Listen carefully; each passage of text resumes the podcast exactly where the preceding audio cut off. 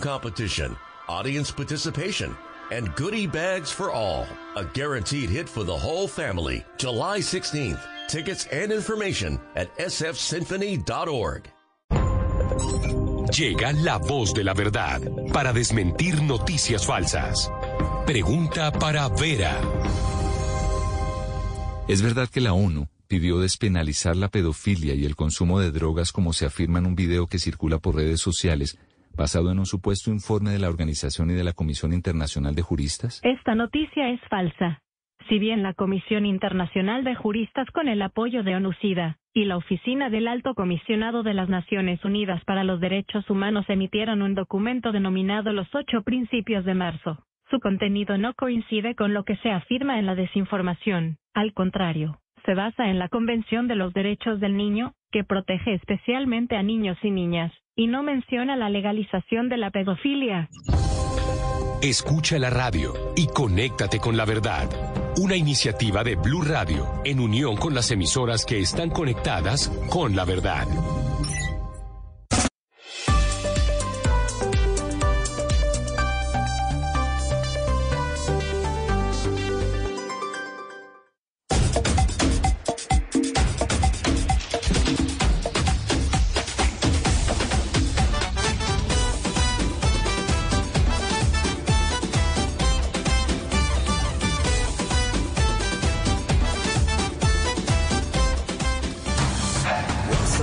Por eso el bajo nivel que a veces se da en el fútbol colombiano, porque es que no descansa.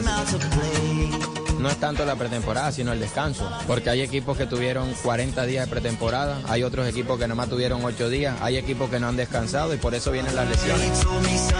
Ojalá le vaya bien a, a y le vaya bien a Junior para, para todos. Yo creo que el tiempo que estuvo acá nos aportó bastante.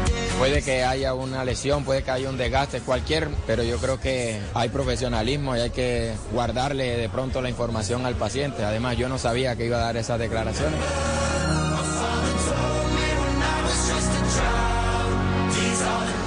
Son las 2 de la tarde, dos minutos. Escuchas Blog Deportivo, el único show deportivo de la radio. Continúa la novela. Ricardo Rego, hola, ¿qué tal? Una feliz tarde. Hola, Juanpa, feliz tarde para usted, para todos los oyentes de Blue Radio y bluradio.com. Em, ¿Cómo es el tema?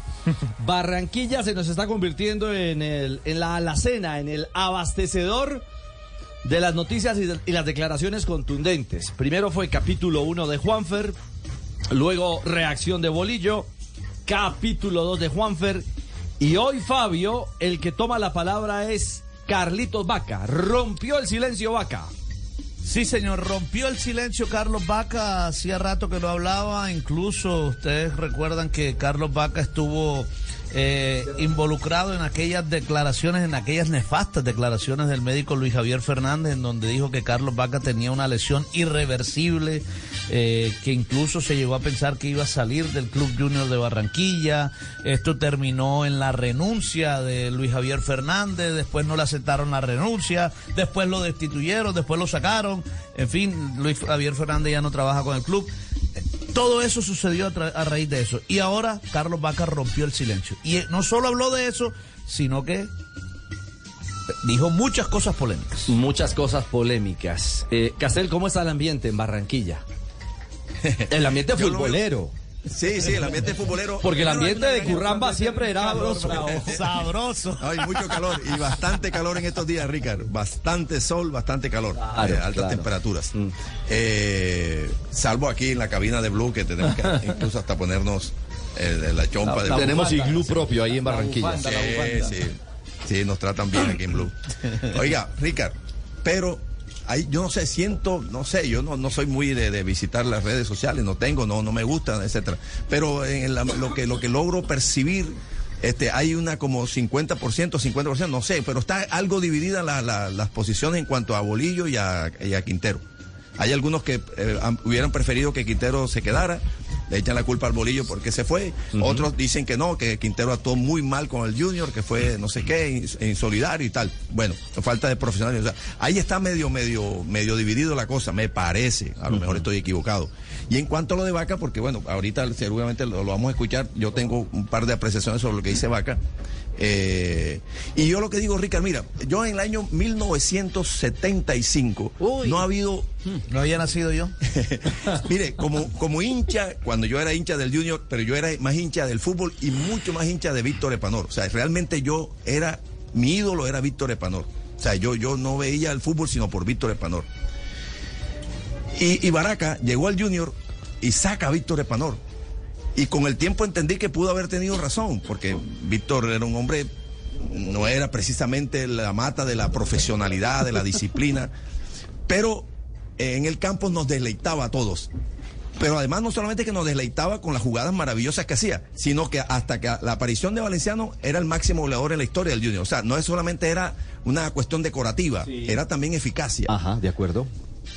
Bueno, y el Junior después, eh, con el equipo de Baraca, vino a jugar de otra manera, pero trajo a Verón y tenía a Alfredo Arango, o sea que también había ahí dos extraordinarios jugadores, pero con otro modelo de juego colectivo y otras cosas, y otra disciplina y otras cosas, terminó convenciendo a la gente. Y aquellos que criticábamos y que nos dolió con una puñalada en el corazón de hincha la salida de Víctor, nuestro máximo ídolo, terminamos aceptando que el equipo de otra forma ganó, compitió y la gente terminó yendo al estadio. O sea, la afición puede ser cambiante en la medida en que el equipo de Bolillo ahora, aquellos incluso que, que dicen que, que- que Quintero no debió irse, que es un sacrificio para el buen fútbol no tener a Quintero, si el equipo logra jugar bien, competir bien, ir ganando y hasta terminar en, Sí, en profe, pero, posición de privilegio, pero es la difícil, gente va a ir al estadio. Pero es difícil comparar a un Epanor que era máquina goleadora Ah, no, sí, sí. sí. frente a un eh, jugador como, había como Juanfer que jugó siete Junior. partidos. Claro. Sí, sí, sí. sí. No, ya, ya era, Oye, ya barro, era barro, indudablemente, indudablemente ídolo. Está barro la vaina, viejo, viejo Richie. No me digas. Eso fue ¿Por qué una, eso eso? fue una, una vaina, un encuentro de, de emociones ahí entre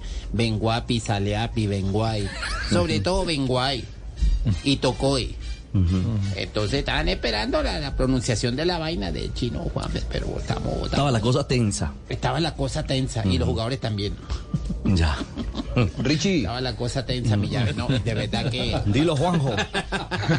eh, ¿Con qué se cosas. vendrá Juanjo? Primero, primero no me sorprende que el máximo ídolo en la historia de la humanidad de Castel sea un brasileño, ¿no? Ahí uno entiende. Ah, eso sí, no tenga y la menor duda. Algunos eh, análisis que creía más minuciosos que evidentemente vienen de lo, de lo pasional. Nada, en chiste. Eh, pero ahora, de- después lo otro, eh, creo que claramente ayer cuando lo escuchábamos a Bolillo Gómez dar los fundamentos de cuál es el junior que él quiere, él claramente expresó que el equipo está por encima de las individualidades.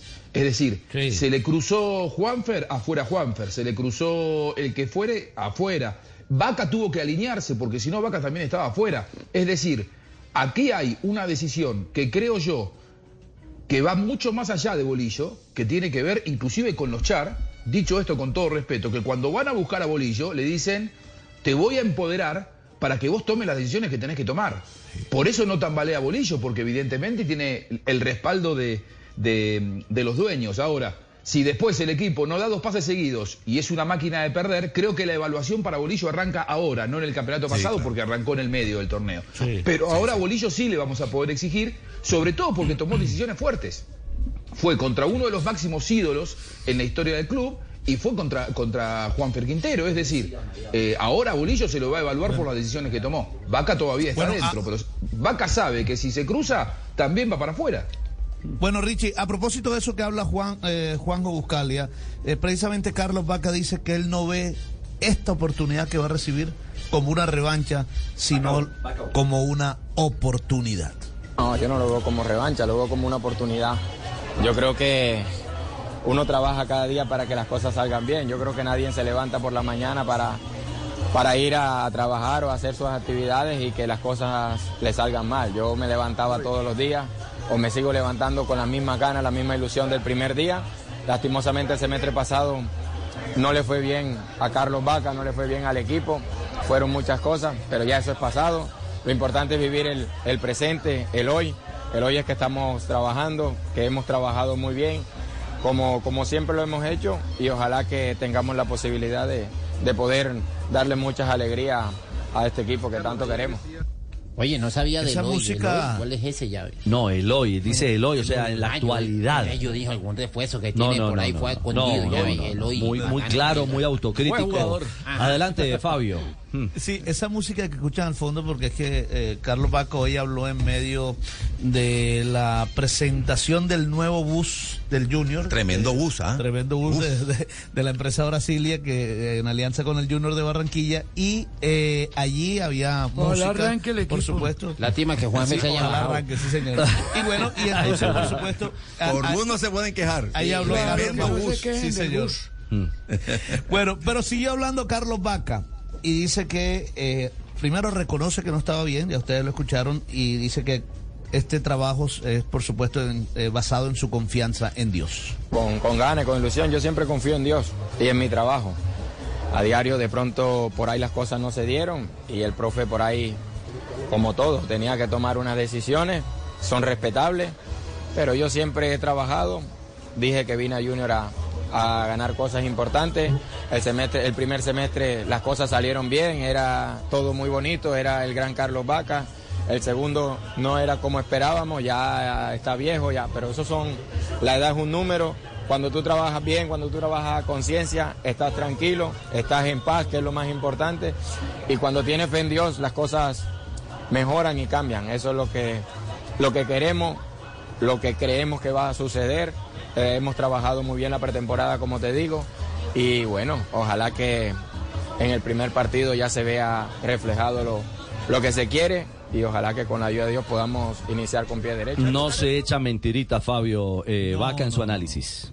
No, es autocrítico, Carlitos Vaca. Ahora, de la- Reconozco que sí, estaba mal. Claro, Y- de y las decisiones acertadas del bolillo, en mi opinión, este, y no y ni siquiera, porque puede ser, a- algunos han comentado, eh, de hecho Juanjo ahora eh, se extendió un poco en el tema de que eh, tiene el, tiene el, digamos, el respaldo del- de los dueños para tomar decisiones sobre gente de lo importante. No, no, yo creo que ni siquiera porque tuviera la- la- el poder de los directivos, Bolillo Gómez actuó viendo el bajo rendimiento de Vaca en este semestre. Entonces decidió muchas veces no ¿Y poner el rendimiento de Juanfer era mucho mejor?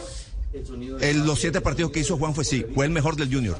En los bueno, siete está bien, primeros partidos. pero después siete cuando volvió de la lesión, si No, él no, estaba no, a no, físicamente no estaba para jugar, eh, el entrenador está para tomar decisiones, ¿no? Si no, Eh, que, no, si no, que claro. la tome otro. no, no, Juanjo. pero ¿Usted está, ¿Usted está en un baño hoy o dónde está? Yo, No- yo no se esconda. En salga de la mesa, diga la verdad. ah, estás en Medellín. Estoy, a- pero a-. Es que, es Está que- tapando un penalti. Pero en Medellín también hay baño, Juanjo. no, no, no, estoy, estoy en, la, estás habita- en la estás- habitación del hotel viendo o la o está televisión. escondido, en un closet. O está escondido en un closet. No, no, no, no, no. Todavía no me tuve que esconder, Richie. Todavía no. Ah, bueno. No, es, es para, es para Pensé que usted estaba en la fase 2. Es para, para mejorar la, la comunicación con, para mejorar la comunicación en- con Juanjo. ¿Y ahí cómo me tenés? ¿Me tenés bien ahí?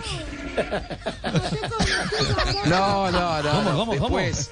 Papi, no te conectes ahora que tenemos cosas que hacer, mi amor. María. Hasta las 4 estoy al aire, mami. Vaya que, vaya que soy rápido, Juanjo. Vuelva. Hasta las 4 estoy al aire. No, no, no. Ay, Después. Por Bueno, favor. Richie, y A viene, y, y viene la parte álgida de, de Carlos Vaca, de las declaraciones de Carlos Vaca, eh, porque no había hablado, no se había referido al tema del médico Luis Javier Fernández. Sobre todo que ese fue un momento muy difícil. A mí me cuentan que cuando Carlos Vaca eh, escuchó las declaraciones del médico Javier Fernández, el equipo estaba concentrado en medio de la, de la pretemporada y que tuvieron que detener, agarrarlo prácticamente. Es más, si el médico lo hubiera tenido enfrente, quién sabe qué hubiera podido pasar. Estaba, como se dice popularmente, que, que mataba y Salido de comía la del ropa. cuerpo. O sea, salido de la ropa. Con toda la razón. Pues bien, ahora por primera vez se refirió acerca de las declaraciones del médico Luis Javier Fernández. Yo creo que son cosas que hay que hablarse internamente. Yo creo que más que todo es el respeto, es la imagen, es lo que tú puedes decir.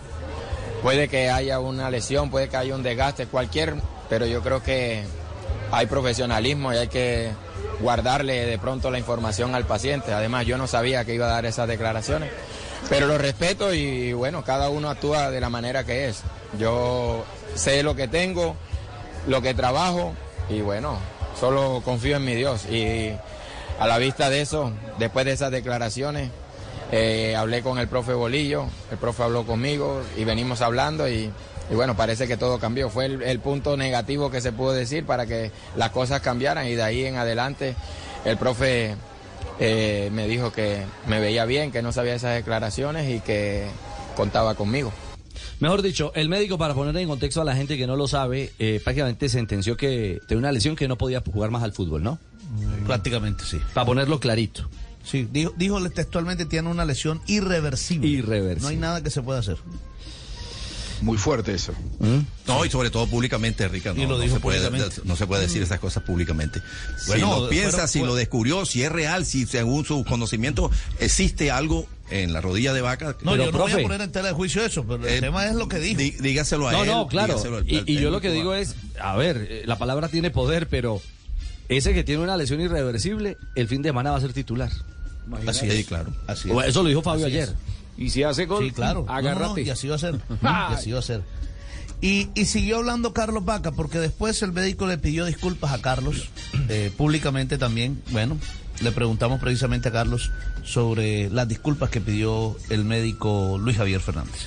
Bueno, yo creo que era lo, lo menos que se podía hacer, pedir disculpas, porque si de pronto, ni Dios lo quiera, hay una lesión o algo, el único perjudicado es Junior, no más nadie. Tengo contrato con Junior, ellos me revisaron, él me revisó con el profe Comezaña cuando llegó, porque yo cuando llegué estaba el doctor Rolón y él llegó y también me revisó. Eh, es algo que me daba cuando llegué, que se me inflamaba la rodilla por un desgaste que hay, pero que se ha hecho un gran trabajo con el doctor Angarita y el doctor Nefer, con el oficio de mejorar la masa muscular para que estos terrenos un poco duros, diferentes, no, no, no te den problemas y bueno, gracias a Dios vengo muy bien, se ha visto la pretemporada que la hice completa, se ha visto en los partidos de fútbol y ojalá se vea en la temporada, que es lo más importante. Está bien Carlos Vaca con el trabajo de rehabilitación que ha hecho con los médicos del cuadro Junior de Barranquilla. El doctor por Rolón supuesto lo que tenía- revisó, viejo, viejo Richie. Sí, el doctor Rolón. Rolón, sí. ¿Tú, tú, ¿A ti te gusta Rolón? Que, bueno, pues yo te digo por lo que en barra no creo que a ti te guste Rolón. te- No, no, no. no. Los míos en spray. Lo tuyo es en spray. Claro. No joda, Sí. Puede ser la imagen de cualquier Rolón. Sí, sin duda. Además XS, ¿no? O sea, XS, claro. Ay, qué vaina, no joda. Mega, mega rolón. y siguió, y siguió hablando Carlos Vaca y esta vez se refirió, por supuesto, a la salida de Juan Quintero. A todos, a todos nos sorprendió, es la verdad. Es un jugador que nos podía aportar mucho, pero bueno, cada uno tiene su, su forma de pensar y de actuar. Y ojalá le vaya bien a, Juanfer y le vaya bien a Junior para, para todos. Yo creo que el tiempo que estuvo acá nos aportó bastante. Un 10 como Juanfer cualquiera, cualquier equipo lo puede tener, o cualquiera lo- lo quiere tener. Es un jugador diferente, un jugador que, marca la pausa, un jugador que te puede dar un pase gol en cualquier momento, un jugador que de pelota quieta puede desequilibrar un partido. Pero bueno, ahora tenemos que adaptarnos a lo que quiere el profe. No hay ninguna excusa. Somos profesionales todos, como te digo. Estamos para aportar, para sumar y ojalá que con la ayuda de Dios podamos eh, darle alegría a Junior, porque esta gente se lo merece, porque lo vimos en el estadio el semestre pasado, las cosas no nos salían y estaban ahí.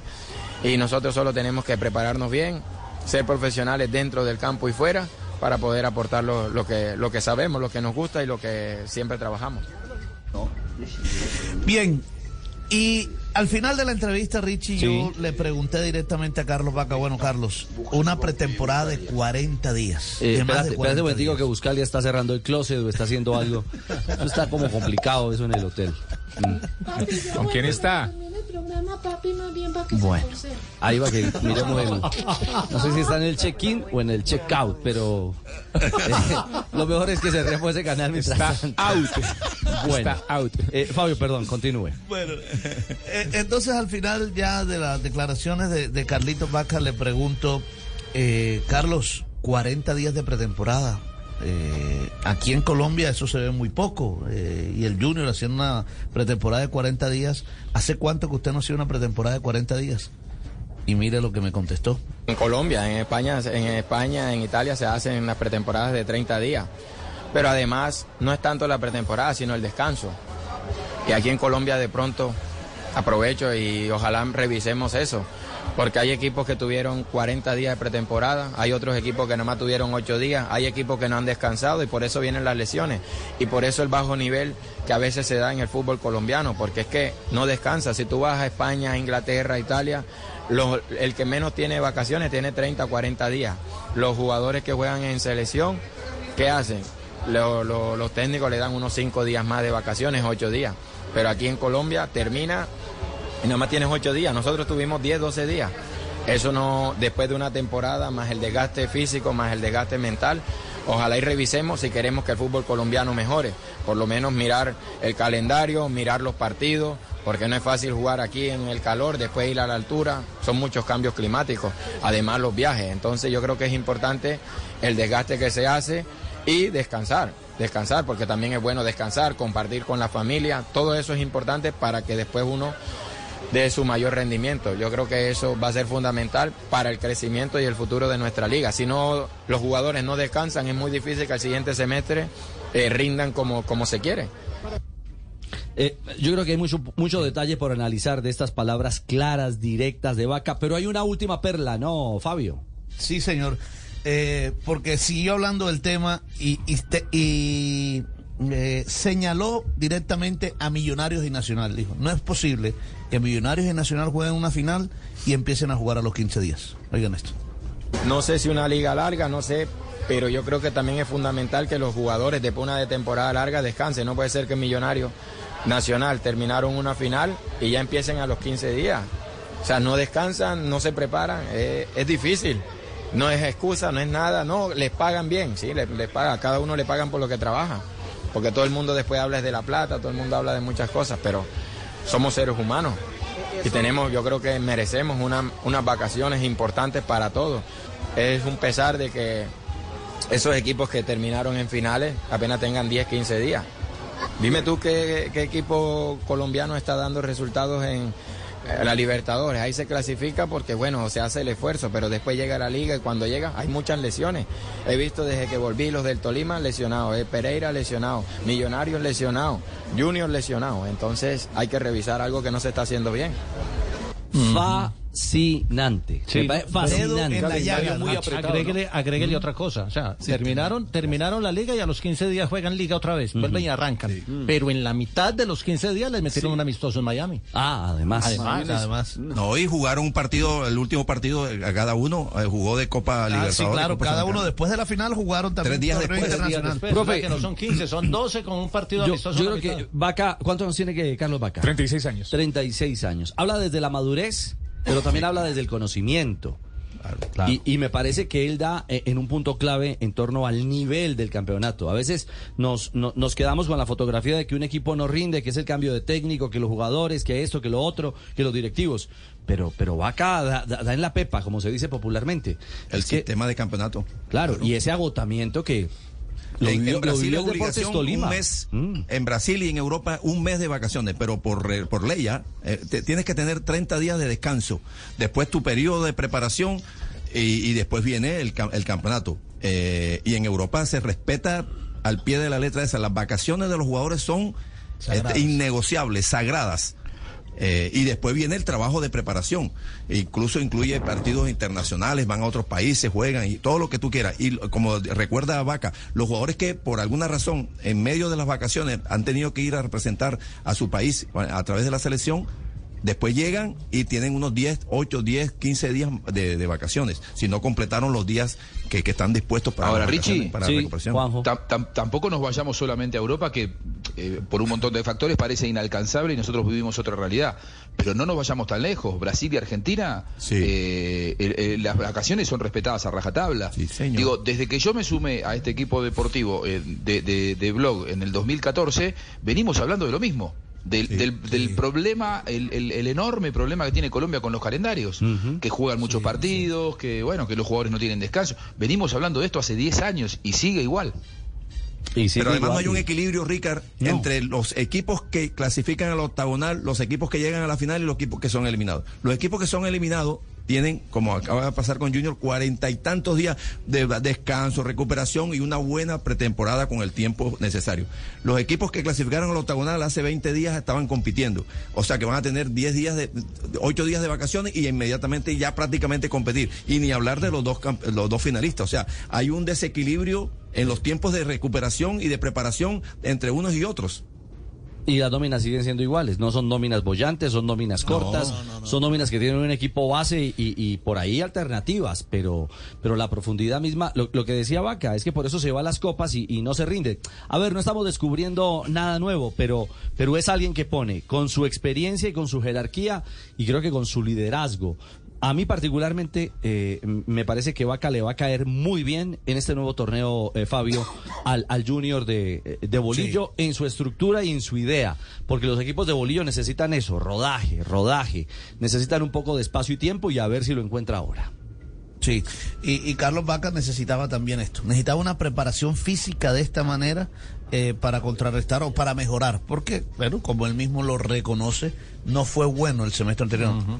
Eh, no, no, es que no, no haya sido bueno, fue muy malo además, fue muy malo eh, el semestre anterior y él no se mete mentiras y sabía que necesitaba esto y ahora están viendo, bueno. el mismo Bolillo lo ha dicho a un Carlos Vaca. Números de Carlitos Vaca en la actualidad, en esta nueva era, no, porque los números de antes eran fascinantes. Claro, sí, claro. Antes de irse a, al fútbol eh, de Bélgica, antes de ir a Europa. Mira, Carlos Vaca tiene 36 años, cotizado en 456, en 450 mil euros según Transfer Market, uh -huh. 44 partidos con el Junior, 37 por liga, 6 por copa y 1 por copa sudamericana. En la anterior liga, en el anterior semestre, había marcado 9 goles. Y en este, sí. en el que recién terminó, marcó solo un gol.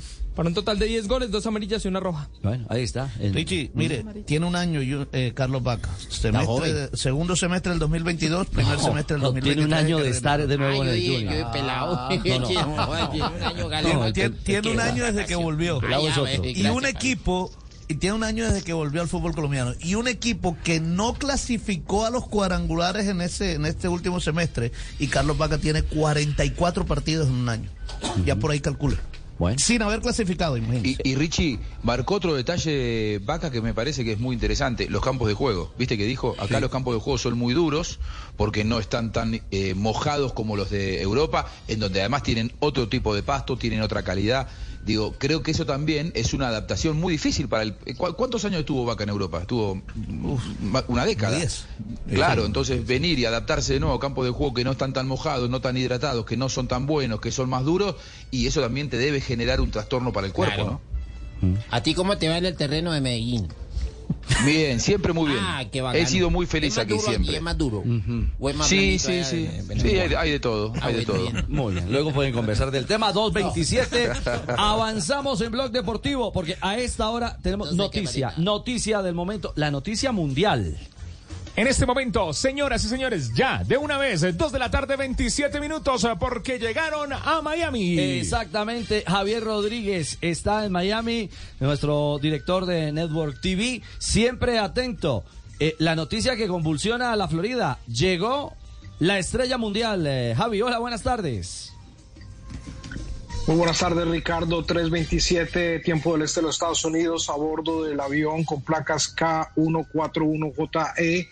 Lionel Messi, junto con su esposa, su padre Jorge Messi, sus tres hijos, ha desembarcado en el Aeropuerto Internacional de Fort Lauderdale, en el hangar ejecutivo. Eh, Lionel Messi ha sido recibido por una comitiva del Inter Miami, ya está en la ciudad. Se ha presentado en el mismo, la misma ropa de trabajo de vacaciones, bermudas rosadas, camiseta blanca, eh, lo mismo que sus hijos, su señora, y al mismo tiempo que esto estaba ocurriendo, eh, nosotros corríamos rápidamente a las instalaciones del estadio, el Driving, donde nos encontramos en este momento, y pasó hace apenas 10 eh, minutos por al lado nuestro Jorge Messi, acompañado de Javier Asensi, el Chief Commercial Officer de, de Inter Miami, para, suponemos, hablar de detalles específicos de la suma del ídolo argentino a el Inter de Miami. Perfecto, aquí estamos en las imágenes. Sí, de señor, acá canal. estamos pendientes de todo lo que esté pasando. No, Eh, no, Asensi. No, Asensi. Ah, pensé Asensi. que era yo. No, Asensio no, Sí, Asensi. Asensi. Asensi. Asensi. Llegó con la familia el hombre. Y estamos, si usted está conectado a nuestra, a nuestra señal de YouTube en, eh, el canal de YouTube de Blue Radio, está la imagen. Es cierto, llegó en Bermuda el hombre, llegó muy, muy mayaminesco. Su avión propio, ¿no? Ah, no, eso no, sí, sin no, ningún problema. Es que él es mayamero, como así como lo dije yo alguna vez. Ajá. Mayamero, ¿eh? Mayamero. Mayamero. Por gente que favor. va a Miami. Bueno, eh. Javi, ¿y ahora qué viene? Es decir, en el, en el paso a paso que viene para Messi en la Florida, en Miami. Lo inmediato es el entrenamiento de mañana que estábamos convocados a las 8 de la mañana, pero de una manera sorpresiva para la MLS hubo un cambio de planes en el transcurso del día. Eso despertó muchas suspicacias, ¿no? Eh, lo cambiaron como tres horas. Eh, mañana entonces el entrenamiento eh, probablemente Messi llegue a conocer a sus compañeros. La presentación ya está establecida para este día domingo. Eh, Inter Miami y MLS han creado un evento que han llamado el Unveiling o la revelación, eh, haciendo alusión que en ese día se presentará él a eh, el MLS y eh, se espera su debut, como se ha anotado desde el comienzo, el día 21 de julio eh, por la Copa de la Liga eh, frente a Cruz Azul. Hay una posibilidad que se ha estado permanentemente me- comentando, Ricardo, y es que dos días antes, el 19, se juega el juego de las estrellas de la MLS.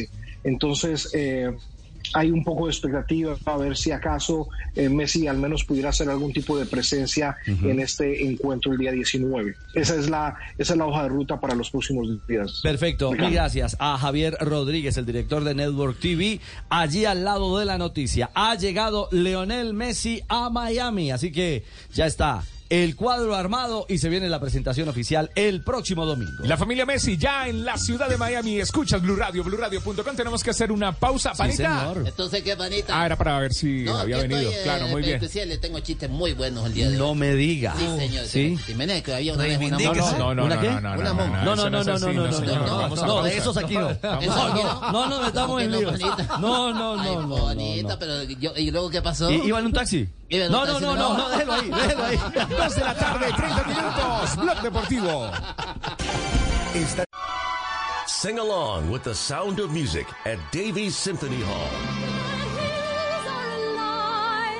with the sound of music. The Academy Award winning Julie Andrews musical returns to the big screen, part of a fun filled program with a costume competition, audience participation, and goodie bags for all. A guaranteed hit for the whole family. July 16th. Tickets and information at sfsymphony.org. Estás escuchando Blue Radio. Administra el dinero de tu pensión y otros depósitos con la cuenta diamante de El Popular para pensionados. Ábrela en nuestras oficinas.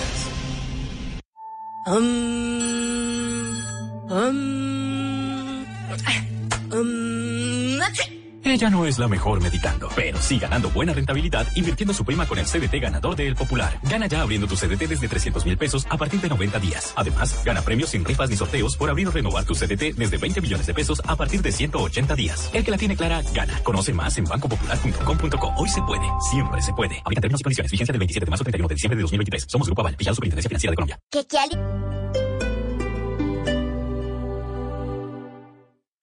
Suscríbete a nuestro canal de YouTube, arroba Blue Radio Co. Y disfruta y participa de la programación de Blue Radio. Blue Radio, le ponemos cara a la radio. Blue Radio, la alternativa. ¿Te sientes solo aún estando con tus amigos? ¿Te tomas fotografías sonriendo pero estás triste? ¿Estás preocupado pero finges estar bien? En Porque Quiero Estar Bien te acompañamos. Comunícate con nuestros psicólogos de forma gratuita y confidencial. Las 24 horas, 7 días de la semana. Llamando o escribiendo al 333-033-3588 o a través del chat en porquequieroestarbien.com. Porque tu salud mental es lo más importante. Porque quiero estar bien. Un programa de la Fundación Santo Domingo con el apoyo de Fundación Santa Fe de Bogotá. Apoya Blue Radio. ¿Su motivo de consulta es por dolor crónico o agudo? Doctor, yo solo sé que tengo mucho dolor y nada lo controla. Llega la más avanzada tecnología para el control del dolor crónico o agudo sin procedimientos invasivos. Disponible únicamente IPS Cines. Citas 443-7010. 443-7010. Vigilado Supersalud. Si es opinión. ¿Qué es lo bueno, lo malo y lo feo, su merced, de la propuesta del presidente Petro que de pagar a jóvenes para que no maten? Yo a esto de bueno le veo muy poco porque está mal presentado. ¿Qué es lo malo? Que desincentiva el trabajo honesto de millones de colombianos. O por lo menos los pone a dudar. ¿Y qué es lo feo? Que no lo van a poder implementar porque no van a tener cómo hacerlo. Si es humor. Los Populi en este momento nos va a adelantar qué es eh, lo que revelará del uribismo. Por ejemplo, Yo sé quién le corrió la silla a Marta Lucía para que se cayera. Yo sé quién es el que peina a Paloma Valencia. ¿la peinan? Además sé cuál es el payaso que le presta los sombreros a Manguito. Si me siguen molestando voy a revelar el secreto más guardado de todo el uribismo. Yo sé quién es el nutricionista de Duque. Voz Populi, de lunes a viernes desde las 4 de la tarde. Si es opinión y humor, está en Blue Radio, la alternativa.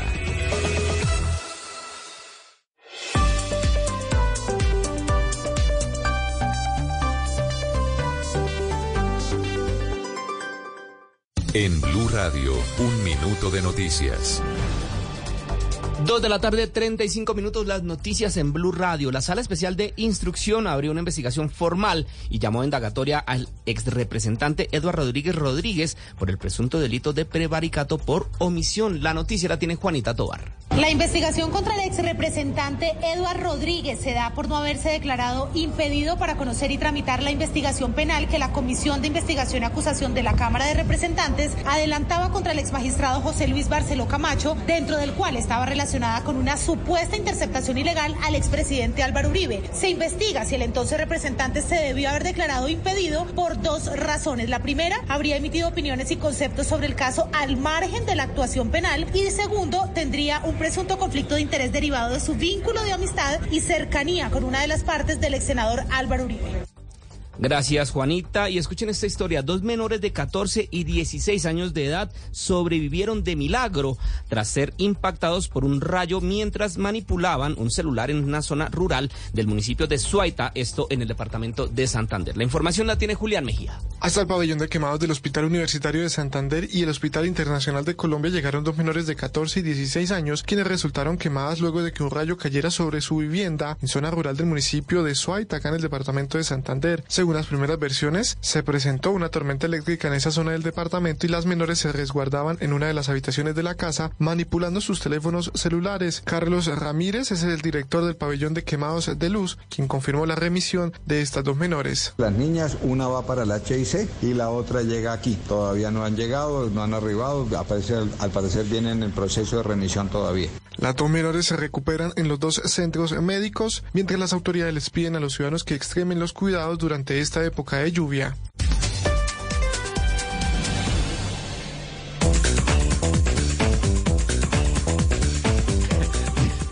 Dos de la tarde, 37 minutos. Blog Deportivo es el único show deportivo de la radio. 2.37. Entonces, ¿qué panita? Usted se pone a contar chistes que se ponen a replicar en otros lados y los hace, Sí. los hace, regañar. Luego, ¿qué pasó? A ver, No, ese ¿Qué pasó, chiste, ese chiste de la monja yo lo escuché a usted aquí. Dorichi, ¿verdad? ¿Qué fue lo que pasó con... Ah, con lo que dijo Bolillo. ¿Es Sí, por eso que la gente está tocada? Claro, es que el tema cayó muy pesado. Ayer hablamos del tema, sí. Ah, ya Mm. entiendo. Ya. Entonces, ¿puede echar uno de curas? Eh, de curas. De curas, sí. Bueno, bueno, ese sí. ¿Sí? Mm. ¿Cómo me parece que hoy iba una vez un cura con una monja? No, no, no, no, no. No, mejor no, mejor hoy no cuente sí. Sigamos el blog deportivo. de- deje así. El único show deportivo de la radio. Ay, caramba. Eh, Juan Carlos. Señor, buenas tardes. Buenas tardes, ¿cómo vamos? Ya, buenas noches, hombre. Bien, bien, bastante movido el tema por aquí. Eh, lo sé. Me Eh, imagino. el tema, el tema, eh, ah, finalmente que en unos 20 minutos empieza comité técnico o no. Sí, a las 3 de la tarde está el tema del Comité Ejecutivo de América de Cali, donde lo principal será debatir o hablar acerca de la, lleva- la llegada de Edwin Cardona a la América. ¿Qué tan cerca está realmente Cardona o qué tan lejos está eh, Cardona a esta hora? Mire, es un negocio de esos que les gusta bastante a don Tulio Gómez, ¿no? Que ahora estaba por ahí y no sé por qué no estaba eh, ya alistando lo de lo del comité. ¿Por qué razón? Ah, bueno, ya, ya debe salir para, para el comité seguramente don Tulio. Mire, porque es una opción que tiene América o que quiere a préstamo. En Racing eh, doy el crédito a quien me informa, a Hernando Maderna del diario Le me comentaba, él cubre a Racing allá y me decía que Una de las cosas que más acerca de Edwin Cardona a Colombia es que la esposa de él hace un tiempo sufrió una operación y se está recuperando en Colombia y él quiere estar aquí en Colombia. Nacional le bajó el pulgar y América es el equipo que en este momento eh, está tratando de, de negociar. Me cuentan a mí que el tema salarial está prácticamente arreglado, que el jugador tiene dos exigencias. Una, que él quiere tener minutos en América de Cali, quiere jugar. Y dos, que ojalá esta operación se pueda hacer lo más rápido posible si es el tema. Eso es lo que hay por ahora con Edwin Cardona, que seguramente hoy se definirá ese tema si ¿Puedo finalmente agregar algo, Richie? Claro, no. eso, eso te iba a preguntar, Juanjo, de carambola, Sí. ¿qué pasa eh, en el eco de- del tema Cardona, que eh, ya en, en Racing es historia, ¿no? La inform sí, sí, es historia. Y la, la información que dice Juan Carlos y que eh, cotejó con el colega de, de Olé es muy cierta, pero también voy a entregar, voy a, a- aportar otra que en su momento molestó mucho en el mundo de Racing, que fue una declaración pública que hizo Cardona diciendo que no veía la hora de volver a ponerse la camiseta de Nacional de Medellín. Y, y bueno, eh, Cardona desde que llegó a Racing no tuvo nivel, eh, jugó poco, pagaron mucho por él, no era buena la relación con la gente porque el rendimiento no era bueno y lejos de hacer una declaración inteligente, dice que quiere jugar en otro club.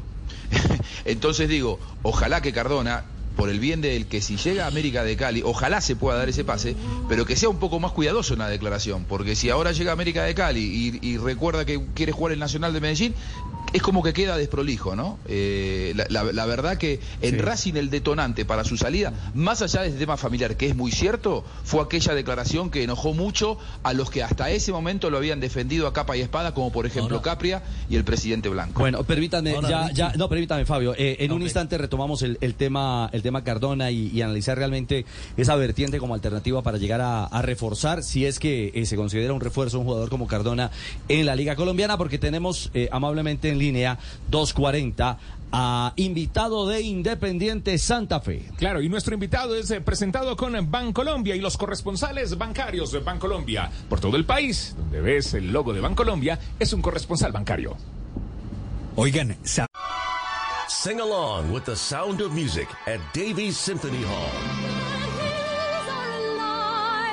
with the sound of music. The Academy Award winning Julie Andrews musical returns to the big screen, part of a fun filled program with a costume competition, audience participation, and goodie bags for all. A guaranteed hit for the whole family. July 16th. Tickets and information at sfsymphony.org. Sí, sí, sí, no, no creo que haya muchos jóvenes. Presidente, mm, se ha sacudido Independiente Santa Fe, m- muchas salidas, pero también en la ruta, algunas y aparentemente muchas entradas también de nuevas caras para el equipo de Boder. Pues yo creo que lo que hemos tratado es de darle, darle mm, el movimiento y el gusto al profesor de lo que él ha querido hacer y reestructurar para que el equipo eh, juegue a lo que él quiere. Ujú. Por eso Emerson Batalla llega de Argentina. Por eso hablamos con Talleres de Córdoba y hasta la hasta ahora tenemos un acuerdo, falta firmarlo, pero ya está el jugador de camino a, a Bogotá aquí a presentarse. Ah, bueno, entonces ya es una realidad el que Batalla llega a unirse a Independiente Santa Fe. Eh, ¿En esa posición están buscando más jugadores, presidente? No, yo creo que llegaron ya eh, lo que el técnico pidió, que fue del Valencia, Sí. eh, Batalla, tenemos a Gerson González y hay una posibilidad que ya se habló, se autorizó por equidad que nos eh, pudiéramos tener una relación laboral con Kevin Londoño. Con Kevin Londoño. Es decir, están llegando piezas, eh, usted lo ha dicho, para aceitar un nuevo Independiente Santa Fe. Hay un nombre, eh, y usted me dirá, presidente, si es más una versión de redes o si tiene fondo, el pensar que Daniel Ruiz, ex Millonarios, llegue a Independiente Santa Fe. No, no, nunca, ni hemos tocado el tema, ni hemos conversado, ni lo, a mí no me lo han puesto sobre la mesa, entonces totalmente descartado el jugador. Mm, ¿Es del interés de Boder un jugador como Ruiz? Nunca me ha hablado de él. Perfecto. No está en la carpeta de Independiente Santa Fe. ¿Y el futuro de, eh, de Mantilla, presidente? Tenemos conversaciones, ayer nos reunimos, hoy en la mañana nos reunimos y en- ahora en la tarde con los delegados de Talleres de Córdoba esperamos a que se cierre el acuerdo. Hay algunos eh, puntos que no hemos podido llegar a, a terminar y yo creo que en la tarde hoy estamos tratando de evolucionar en ese tema. Presidente, entonces con lo que nos está contando, ¿qué hace falta para este Independiente Santa Fe? Estamos buscando un central que tenemos algunas conversaciones adelantadas por uno de ellos y si en lo posible buscar un centro delantero que acompañe a Rodallega. Que acompañe, que acompañe a, a Hugo. Eh, ¿Lo de Danilo Moreno Asprilla se está enredando? Israel no lo quiere soltar, por eso optamos por batalla, por el caso que él no logre arreglar allá en Israel. Por eso se confirmó lo de batalla. Por eso se confirmó lo de batalla. Es decir, hay, hay un enroque muy, muy consistente en este momento entre Talleres de Córdoba e Independiente Santa Fe. Hay una, una, una autopista clara de negociaciones en este momento. Hay una autopista, clara, no sé qué clase de huecos encuentro pero no- ¿Quién sabe quién eso sabía? Sí, Sí, es cierto, porque, porque en el fútbol, en el fútbol acontece ese tipo de circunstancias. Y bueno, Dese cuenta que a mí me dieron por contratado a varios jugadores, me dijeron chungas, y ya lo daban por el de estar entrenando firmado y todo, y nunca llegó. ajá. Eh, entonces así, ¿no? Ustedes los periodistas son muy ágiles en eso y me, han, me han contratado muchos jugadores ya. Le, le han contratado. No, por, por eso preferimos llamarlo aquí en Blog Presidente, para que usted, para que usted no nos hable, no hablemos de la, de la agilidad mental, sino de la realidad de Independiente Santa Fe. Mm, se, se fue Wilfrido, se fue Moreno, se fue enamorado al Junior, ¿no? Ya confirmado. Mm. No sé, sé lo de, lo de Morelos, que, que llegamos a un feliz acuerdo, terminamos muy bien, creo que se le dio el trato que él se merecía y no sé. Eh, Wilfrido se fue a Pereira, por eso la consecución de los jugadores que hemos hablado. Pereira Pero Wilfrido no sí, no, nunca, nunca estuvo en nuestros planes comprarlo porque pensamos que no, la inversión eh, podía hacerse por otros lados. ¿Quién? Ah, el tema de enamorado. Sí, sí. Ah, Por enamorado. Claro, enamorado se libera porque el préstamo ya había finalizado, presidente. 30 de junio, ¿no? Sí, sí, correcto. Sí, correcto. Ya, y y una precisión, usted mencionó al Pereira, ¿Wilfrido de la Rosa va al Pereira o al Atlético Huila? Al Huila. Huila. De Ah. Pereira llega Gilmar Velázquez. Del Pereira llega Gilmar Velázquez. Buen refuerzo, ¿ah? Buen jugador. Ese es un muy buen jugador. Presidente, y al destino de Morelos. Eh, está en Águilas, ¿no? Sí, en Águilas. Sí, ya llegó Águilas. En Águilas, en Águilas. Eh, y otro, Richie, y otro jugador que llega a Independiente Santa Fe, bueno, procedente de Junior, es Enrique Serge, que regresa a Independiente Santa Fe El porque ya había estado presidente, ¿no? Sí, mire, nosotros trajimos a Anthony Silva, trajimos a Mateo Garavito, hemos traído a, a Ramírez, que estuvo por Argentina, fue capitán en Patriotas, trajimos a Cerci, trajimos a, a, mm, de Alianza llegó mm, Manjarres. Manjarres. Manjarres, de Fortaleza llegó Meléndez, ahora llega Ever Valencia, llega Batalla, llega eh, Bastante. Sí, es, Kevin Londoño, si Dios quiere, listo, Es- creo que es revolcón.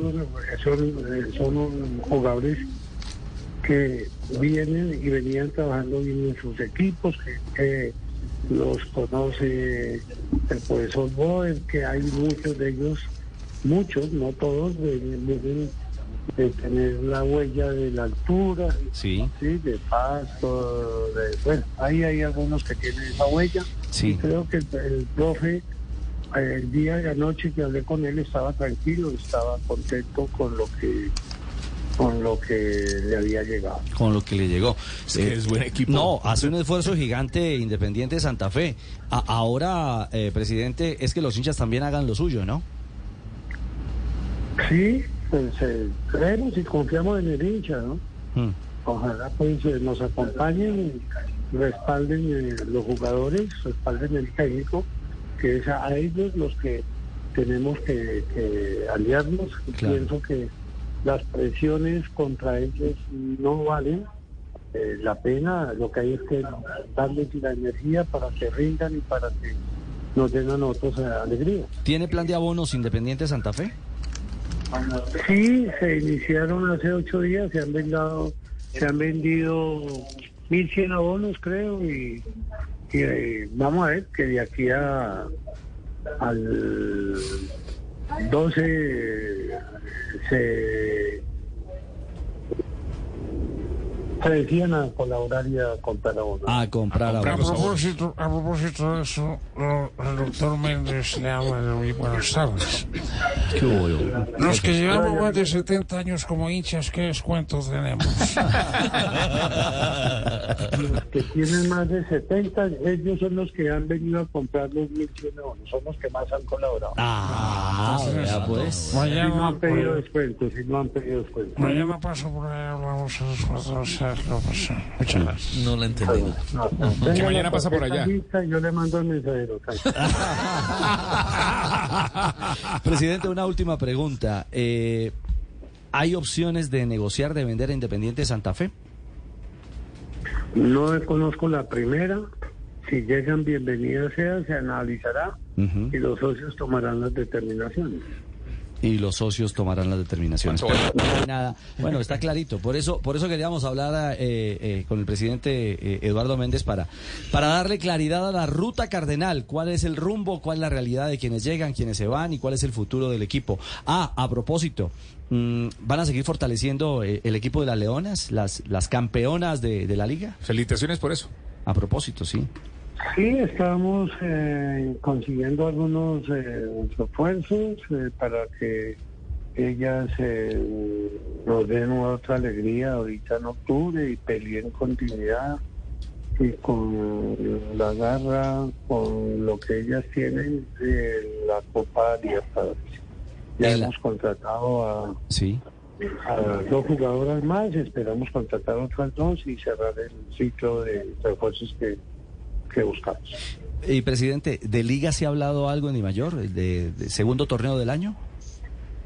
No, lo que está programado, ya es mirar el calendario son y no más. Creo que no hay que cambiar lo que ya se dispuso en enero. ¿Las que llegan a Santa Fe, a las Leonas, son eh, colombianas o es cuota internacional? Mm, tenemos dos colombianas contratadas, una viene de México, Natalia, y otra niña de Chico, y pensamos, estamos mirando otra jugadora que está en Europa, venezolana. Estamos analizando un último refuerzo por el técnico. Ah, bueno. Esas son buenas noticias también para la gente que acompañó y de qué manera en la gran final a, a Independiente Santa Fe. ¿Hubo premio para ellas? Nosotros, yo les ofrecí a ellas, antes de llegar a cualquier cosa, el, que se, da- se les daba el- lo que se recaudara en taquilla de la final, Qué bueno. después de descontados los gastos que, que nos acarreaban. Eso se le entregó ya a ellas y ellas disponen de la repartición que, que estimen cómo debe hacerse. Qué bien porque el estadio se llenó. Eso Sí, fue después de la final una- de masculina, una- el es día domingo. fiesta. Se llenó el estadio. No, y así como Cali, presidente, Bogotá y sobre todo por cuenta de Independiente Santa Fe, se ha consolidado como esa otra, esa otra plaza contundente del fútbol femenino en, en Colombia. ¿ah? Sí, gracias a Dios, pues las cosas eh, salieron. Esperamos que eso que le apuntamos al equipo femenino también nos eh, salga ahorita que estamos tratando de hacer un equipo masculino competitivo, que los jugadores eh, se acoplen rápidamente a lo que quiere el técnico. Tenemos la ventaja que varios de ellos han jugado con él y conocen su sistema, entonces acoplarse no va a ser tan difícil. De acuerdo. Pues, presidente Méndez, mil gracias por acompañarnos a, favor, a esta... Ricardo, un favor. A, a ver, Yamid, díganos. Presidente, el mensajero está allá afuera timbrando y me dice que no le hable. No, no, yo creo que se equivocó ese y la mandó a la deportiva. Ah. Presidente Méndez, un abrazo. Gracias por estar con nosotros Bueno, en Blog. Que esté muy bien, suerte. Gracias, gracias a Eduardo Méndez. Bueno, Clarito y noticias conciso. claritas. Llega, ya está camino a Bogotá, batalla, refuerzo Batalla. Cardenal. Sí, Batalla señor. que se hizo en América, pasó Que por se Medellín, hizo en América. Le gusta el rojo. Exactamente. Que lo de Mantilla con Talleres. Eh, Juanjo, eh, ¿alguna novedad por Argentina alrededor de Talleres y Mantilla? ¿Algún eco del tema? Mm, no, que yo sepa, en las últimas horas no hubo más novedades que lo que contó el, el presidente aquí en la entrevista recién. Bueno. Y que eh, no hay cartelito de Seven, de Castel. Que este de Santa Fe no han ofertado por él y que está a la expectativa. Si llega alguno para analizarlo. Sí, como me, me imagino que salvo algunos equipos en Colombia, yo creo que cualquier equipo está presto a recibir alguna, alguna oferta, ¿no?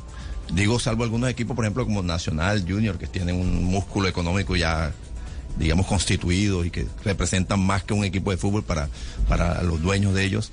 Eh, algún otro equipo puede entrar a negociar, a escuchar por lo menos. Pero yo no creo que Santa Fe, al menos lo que, lo que le sentía el presidente, eh, lo que sí veo es que, que ha llevado una buena cantidad de jugadores, realmente jugadores, la mayoría con, digamos, con, algún recorrido. buen suceso Pero- en el pero- fútbol o- profesional. No, pero- no las grandes figuras del fútbol profesional. Ninguno de esos ha sido la gran figura del fútbol tienen profesional. recorrido, profe, tienen recorrido. Pero sí, son Sí. buenos jugadores. Pero Sí, ojo que eso también, eso también va. Es decir, el reto es más grande también para Uber Boder porque le toca Sí. armar equipo. O sea, tiene nómina, pero le toca armar equipo. y con, sí. con un equipo nuevo. Sí, Pero son las peticiones de- de Boder, Claro, pero también, pero también ha hay que hacer otra lectura. Un Santa Fe que hace unos años estaba quebrado, sin un peso, Sí. endeudado, a punto de desaparecer, No, esto es una, hoy tiene una demostración. de manejo y Sí, cartera. manejo administrativo, Y de sí, tener sí. muñeca administrativa y decir, bueno, ya podemos invertir, podemos traer aquí y allá. Claro. Es decir, Santa Fe se va armando como un equipo eh, eh, también, seguramente. Exacto, cuidando los pesitos. Y lo que pasó en el Es fútbol femenino es una muestra de que, invirtiendo. de que están dando resultados. Sí, claro. De que hay claro. gestión. De que hay gestión y que se recupera este Santa Fe. Ojalá tenga buen suceso. Y felicitaciones por lo que hicieron con las niñas, de Eh. darles ese gran premio. Ah, sí. Esa taquilla. Sí, sí. Bien hecho, bien hecho. Qué bueno. Qué bueno, ¿no? Sí, claro. Con Bancolombia, corresponsales de bancarios, acaba de pasar el presidente. Mientras trabajas duro por el éxito de tus hijos, algo que no ves los puede estar afectando. Se llama estrés tóxico. Es la manera en que el cuerpo de los niños responde a experiencias difíciles. Aprende cómo ayudarlos en first5california.com. de Independiente Santa Fe. Bueno, cuando se acerquen a un sitio, a un local y vean una calcomanía de Bancolombia, bueno, pues les cuento que son corresponsales bancarios. Pueden consignar, retirar plata o pagar facturas. Es muy fácil, rápido e igual de seguro que en el mismo banco. Se animan a usarlos, además se evitan la cola del banco. Corresponsales bancarios, Bancolombia. Sí, para todos tus yo existe una solución.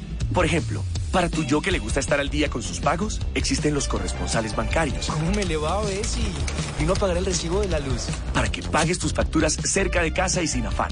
Para tu yo que mantiene plata en efectivo, están los cajeros multifuncionales. Para que consignes y retires plata como si estuvieras en el banco. Para todos tus yo, hay una solución rápida, fácil y segura. Bancolombia. Vigilado Superintendencia Financiera de Colombia. Dos de la tarde, 57 minutos. Continuamos en Blog Deportivo, el único show deportivo de la radio. 257. Eh, Juanjo, ¿cómo es la cosa que están pidiendo eh, un club argentino el regreso de James? Ah, y bueno, y no es cualquier club argentino, ¿no? Es un club que, que pudo disfrutar. Que lo conocen.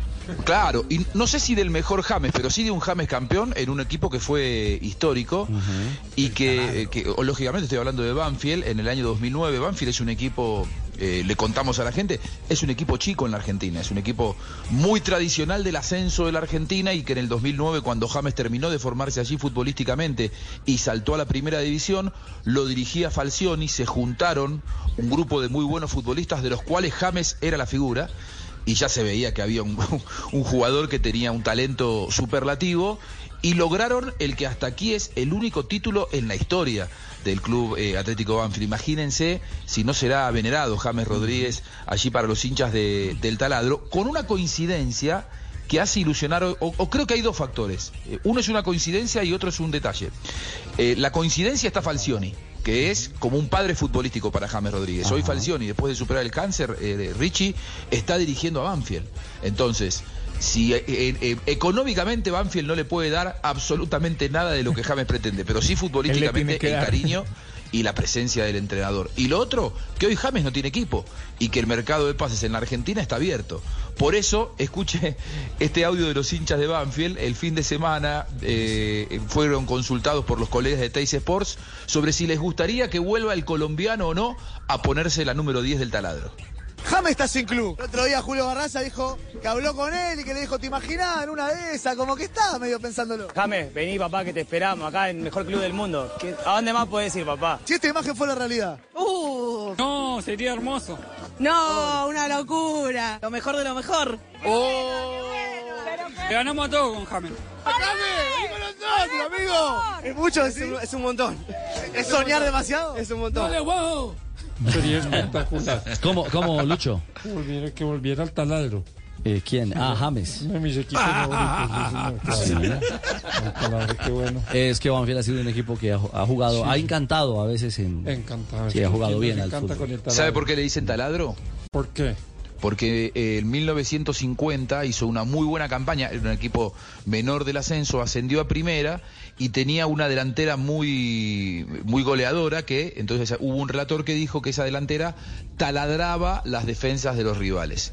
Ese equipo de Banfield fue subcampeón del fútbol argentino en 1950, cayendo en la final contra Racing en la eh, recordada cancha de San Lorenzo que hoy ya no existe, el viejo gasómetro, y a partir de allí, de 1950 al taladro, se le dice eh, taladro, precisamente a Banfield, y su momento más importante fue con James como protagonista, por eso los hinchas lo quieren como lo quieren. Sería una ma- maravilla volver a. Venite, a- a- James, venite a Argentina a comer sí, asado a casa, dale. allá.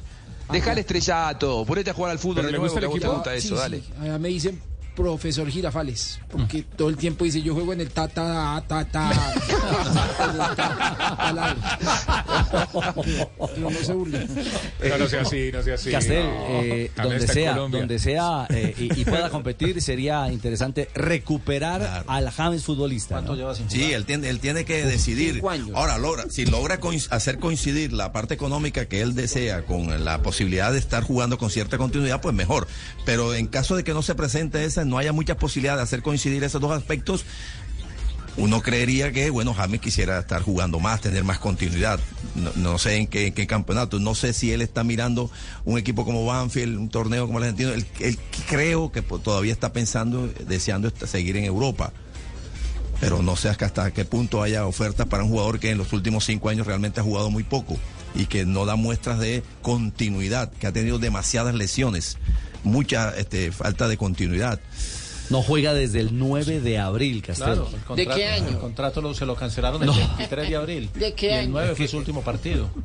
No y, juega y- y desde en una el liga, 9. Richie, y en un equipo en donde uno pensaba, bueno, encontró el lugar eh, con menos presión, eh, un equipo grande de esa liga eh, de Grecia, donde empezó a jugar y de pronto nuevamente los mismos problemas de James, problemas con el equipo y termina saliendo del club y nuevamente sin equipo y entonces parece que va así dando tumbos y tumbos y tumbos. Lo que más ha jugado últimamente es Play.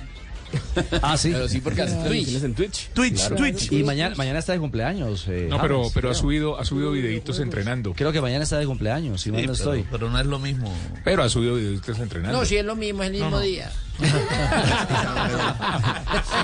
Sí, 12 de- ¿Qué pasa con- mañana es 12 de julio, sí. Nació en el, el- con el regreso, con el regreso de 91. esos ídolos, no, con el regreso de esos ídolos, estamos hablando de un James de, creo que tenía 18, 19 años, el 2009, con unas ganas de comerse el mundo, de correr, de jugar. Eh, y, y después, ¿cuánto? 10 años, 11, 12, 13 años después, o ca- casi 14 años después, no, no se le ha visto a James esa misma ambición, esa misma hambre, ese deseo de luchar, de correr, de jugar al fútbol, ¿verdad? Entonces, el, aquel hincha de Banfield todavía tiene en su imaginario el James eh, del, del 2009. No es el mismo James 14, 15 años No, después. no, ¿ah? no, no. Y a veces los hinchas, Ya le por esa idolatría que tienen, ese recuerdo, ¿verdad? Este pierden un poquito las perspectivas de los de sus jugadores, de sus propios ídolos. Mañana cumple 32 años nuestro James Rodríguez. Bueno, si muchas gracias por, ac- por acordarse y, y como lo decía el profe KKK, KKK. Castel. No, Ricardo. Ah, pensé el profe. Castel, que, que me pasó lo mismo de Fabio, que quería comerme el mundo, pero él lo logró primero que yo. Vamos a minuto de noticias. Vamos a qué? ¿A mí que me Ah, sí, panita. Ay, me van a tener olvidado, ¿hola? No, no, la- láncese, pero cuidado. Usted está amenazando mucho, Cuidado. panita. Lo, lo que yo quiero decir es que ese chiste que contó el bolillo ayer era un chiste que contó el panita aquí en Blog Sí, Deportivo. señor. Y este también lo va a contar. Eh, ¿Sí? Presénteme, hágame el favor. Ojo, tenga cuidado. Con las superfocas, señoras y señores, en el único show deportivo de la radio, en el Blog Deportivo a las 3 de la tarde, 3 minutos. Miguelito, por favor, se une al coro. Necesitamos una voz, un barítono. Señoras y señores, el show de Hola, Jerry. amigos, bienvenidos a Este es que ¿Tiene cara de barétono? No, no, barítono. Barítono. No. Ah, barítono. No, no, no. Barítono, no, No, la barba, la barba no tiene nada que ver con eso, no, nada. Gran periodista. Una voz Para al minuto de noticias, señor. ¿Cómo le parece que una monja va al médico? No, no, no, no, no, no, no. No nos metamos en eso. Bueno, chistoso. Panita, ya no es chistoso. Me tiene, Luego nos oiga, dan bolillo tienen- por no, eso. Esa vaina, hola, pero ¿por qué no me dejan contar chiste? Ya no es chistoso. Entonces uno, uno cotico. A ver, pues. Llegó una monja a comprar un coche. No, si no, Estamos sensibles, hombre. Eh, Bueno, llegó un señor a comprar un señor con sotana. Qué horror. No, no, no. Entonces llega y dice, ¿Usted no "Oye, tiene Mario, chiste? Buenos días, hágame un favor, ¿tiene un colchón ergonómico? Dijo, no, a esta hora es tan carito.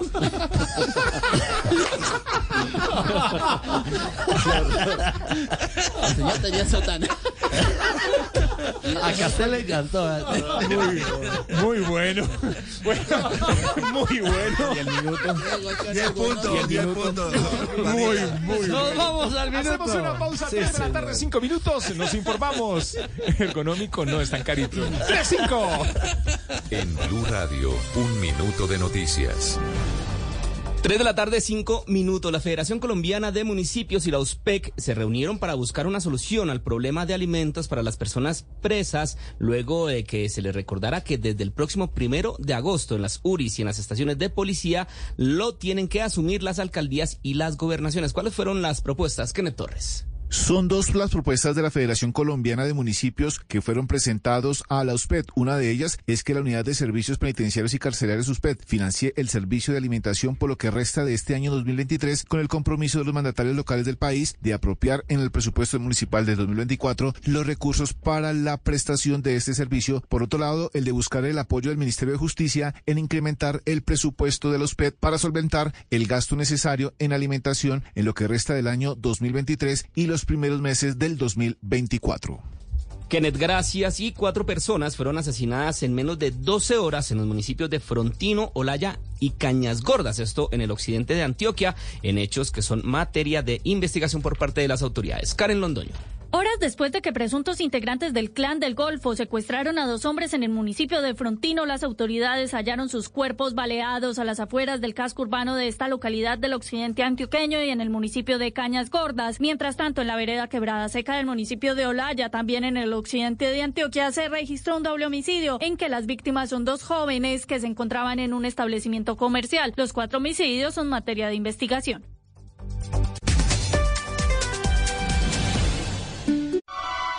Sing along with the sound of music at Davies Symphony Hall.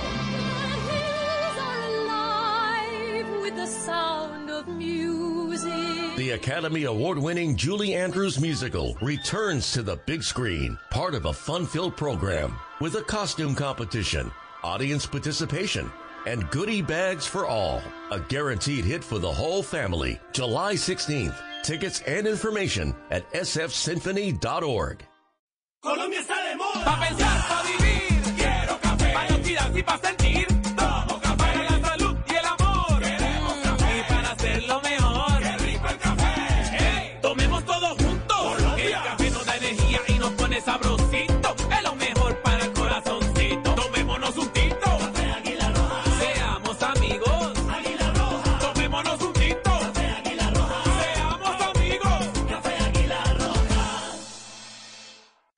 El ABC del Canal del Dique. ¿Sabías que el delta de un río es un accidente geográfico formado en la desembocadura por los sedimentos fluviales que ahí se depositan? El delta de Pasacaballos, en la desembocadura del Canal del Dique a la bahía de Cartagena, ha avanzado en 4.1 kilómetros y crece 108 metros lineales cada año, poniendo en riesgo a la bahía de Cartagena. Por eso es de vital importancia el inicio de las obras en el Canal del Dique para evitar un desastre en las bahías y con ello una afectación en la dinámica de este sector.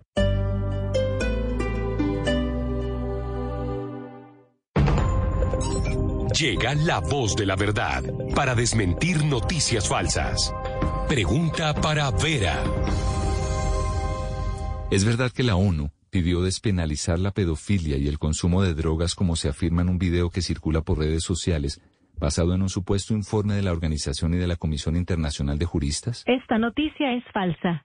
Si bien la Comisión Internacional de Juristas con el apoyo de ONUCIDA y la Oficina del Alto Comisionado de las Naciones Unidas para los Derechos Humanos emitieron un documento denominado Los Ocho Principios de Marzo, su contenido no coincide con lo que se afirma en la desinformación. Al contrario, se basa en la Convención de los Derechos del Niño, que protege especialmente a niños y niñas, y no menciona la legalización de la pedofilia. Escucha la radio y conéctate con la verdad. Una iniciativa de Blue Radio en unión con las emisoras que están conectadas con la verdad. You have perfected your grandma's pan dulce recipe, and now you're ready to share it with your community. With Union Bank joining U.S. Bank, get access to more branches, bankers, and more digital resources at your fingertips with U.S. Bank Smart Assistant in your language. More than ever, we're committed to creating access that fuels your determination to thrive so you can give your customers the best experience and the sweetest pan dulce. Learn more at usbank.com slash more. Member FPIC. ¿Te sientes solo aún estando con tus amigos? ¿Te tomas fotografías sonriendo pero estás triste? ¿Estás preocupado pero finges estar bien? En Porque Quiero Estar Bien te acompañamos. Comunícate con nuestros psicólogos de forma gratuita y confidencial. Las 24 horas, 7 días de la semana. Llamando o escribiendo al 333-033-3588 o a través del chat en porquequieroestarbien.com. Porque tu salud mental es lo más importante. Porque quiero estar bien. Un programa de la Fundación Santo Domingo con el apoyo de Fundación Santa Fe de Bogotá. Apoya Blue Radio.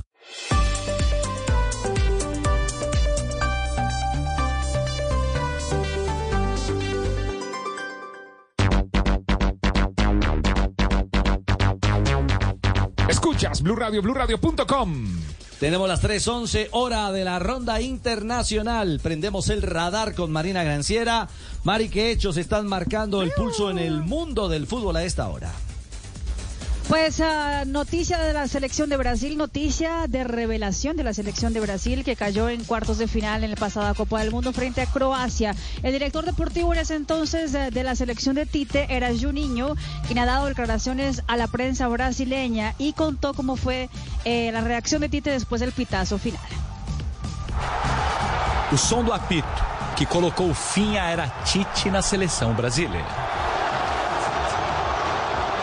Foi como se ele estivesse diante de mais de seis anos de trabalho, desmoronando em 2 minutos e 30 segundos. Tempo que levou para deixar o campo e dizer adeus sem consolar os jogadores. Acho que foi um dos piores momentos da vida dele, da Creo que fue ese el peor momento de su vida y de su, carrera. Claro que hubo la eliminación contra Bélgica, pero esa vez fue un ciclo completo, había una confianza mucho más grande. Yo creo que en ese momento todo cayó encima de la cabeza de él y siempre cae encima de la cabeza del entrenador. Esa eliminación, que también habló sobre eh, qué le parece entonces de la llegada de un técnico extranjero para la selección de Brasil. Se fosse perguntar a minha opinião. Si me hubiera preguntado mi opinión, ¿cuál es la primera opción? Yo diría que entrenadores brasileños es mi primera opción. Ir atrás de entrenadores brasileños, hacer entrevistas. Es lo que yo puedo pensar que sería ideal y que tendría perfil de selección de Brasil.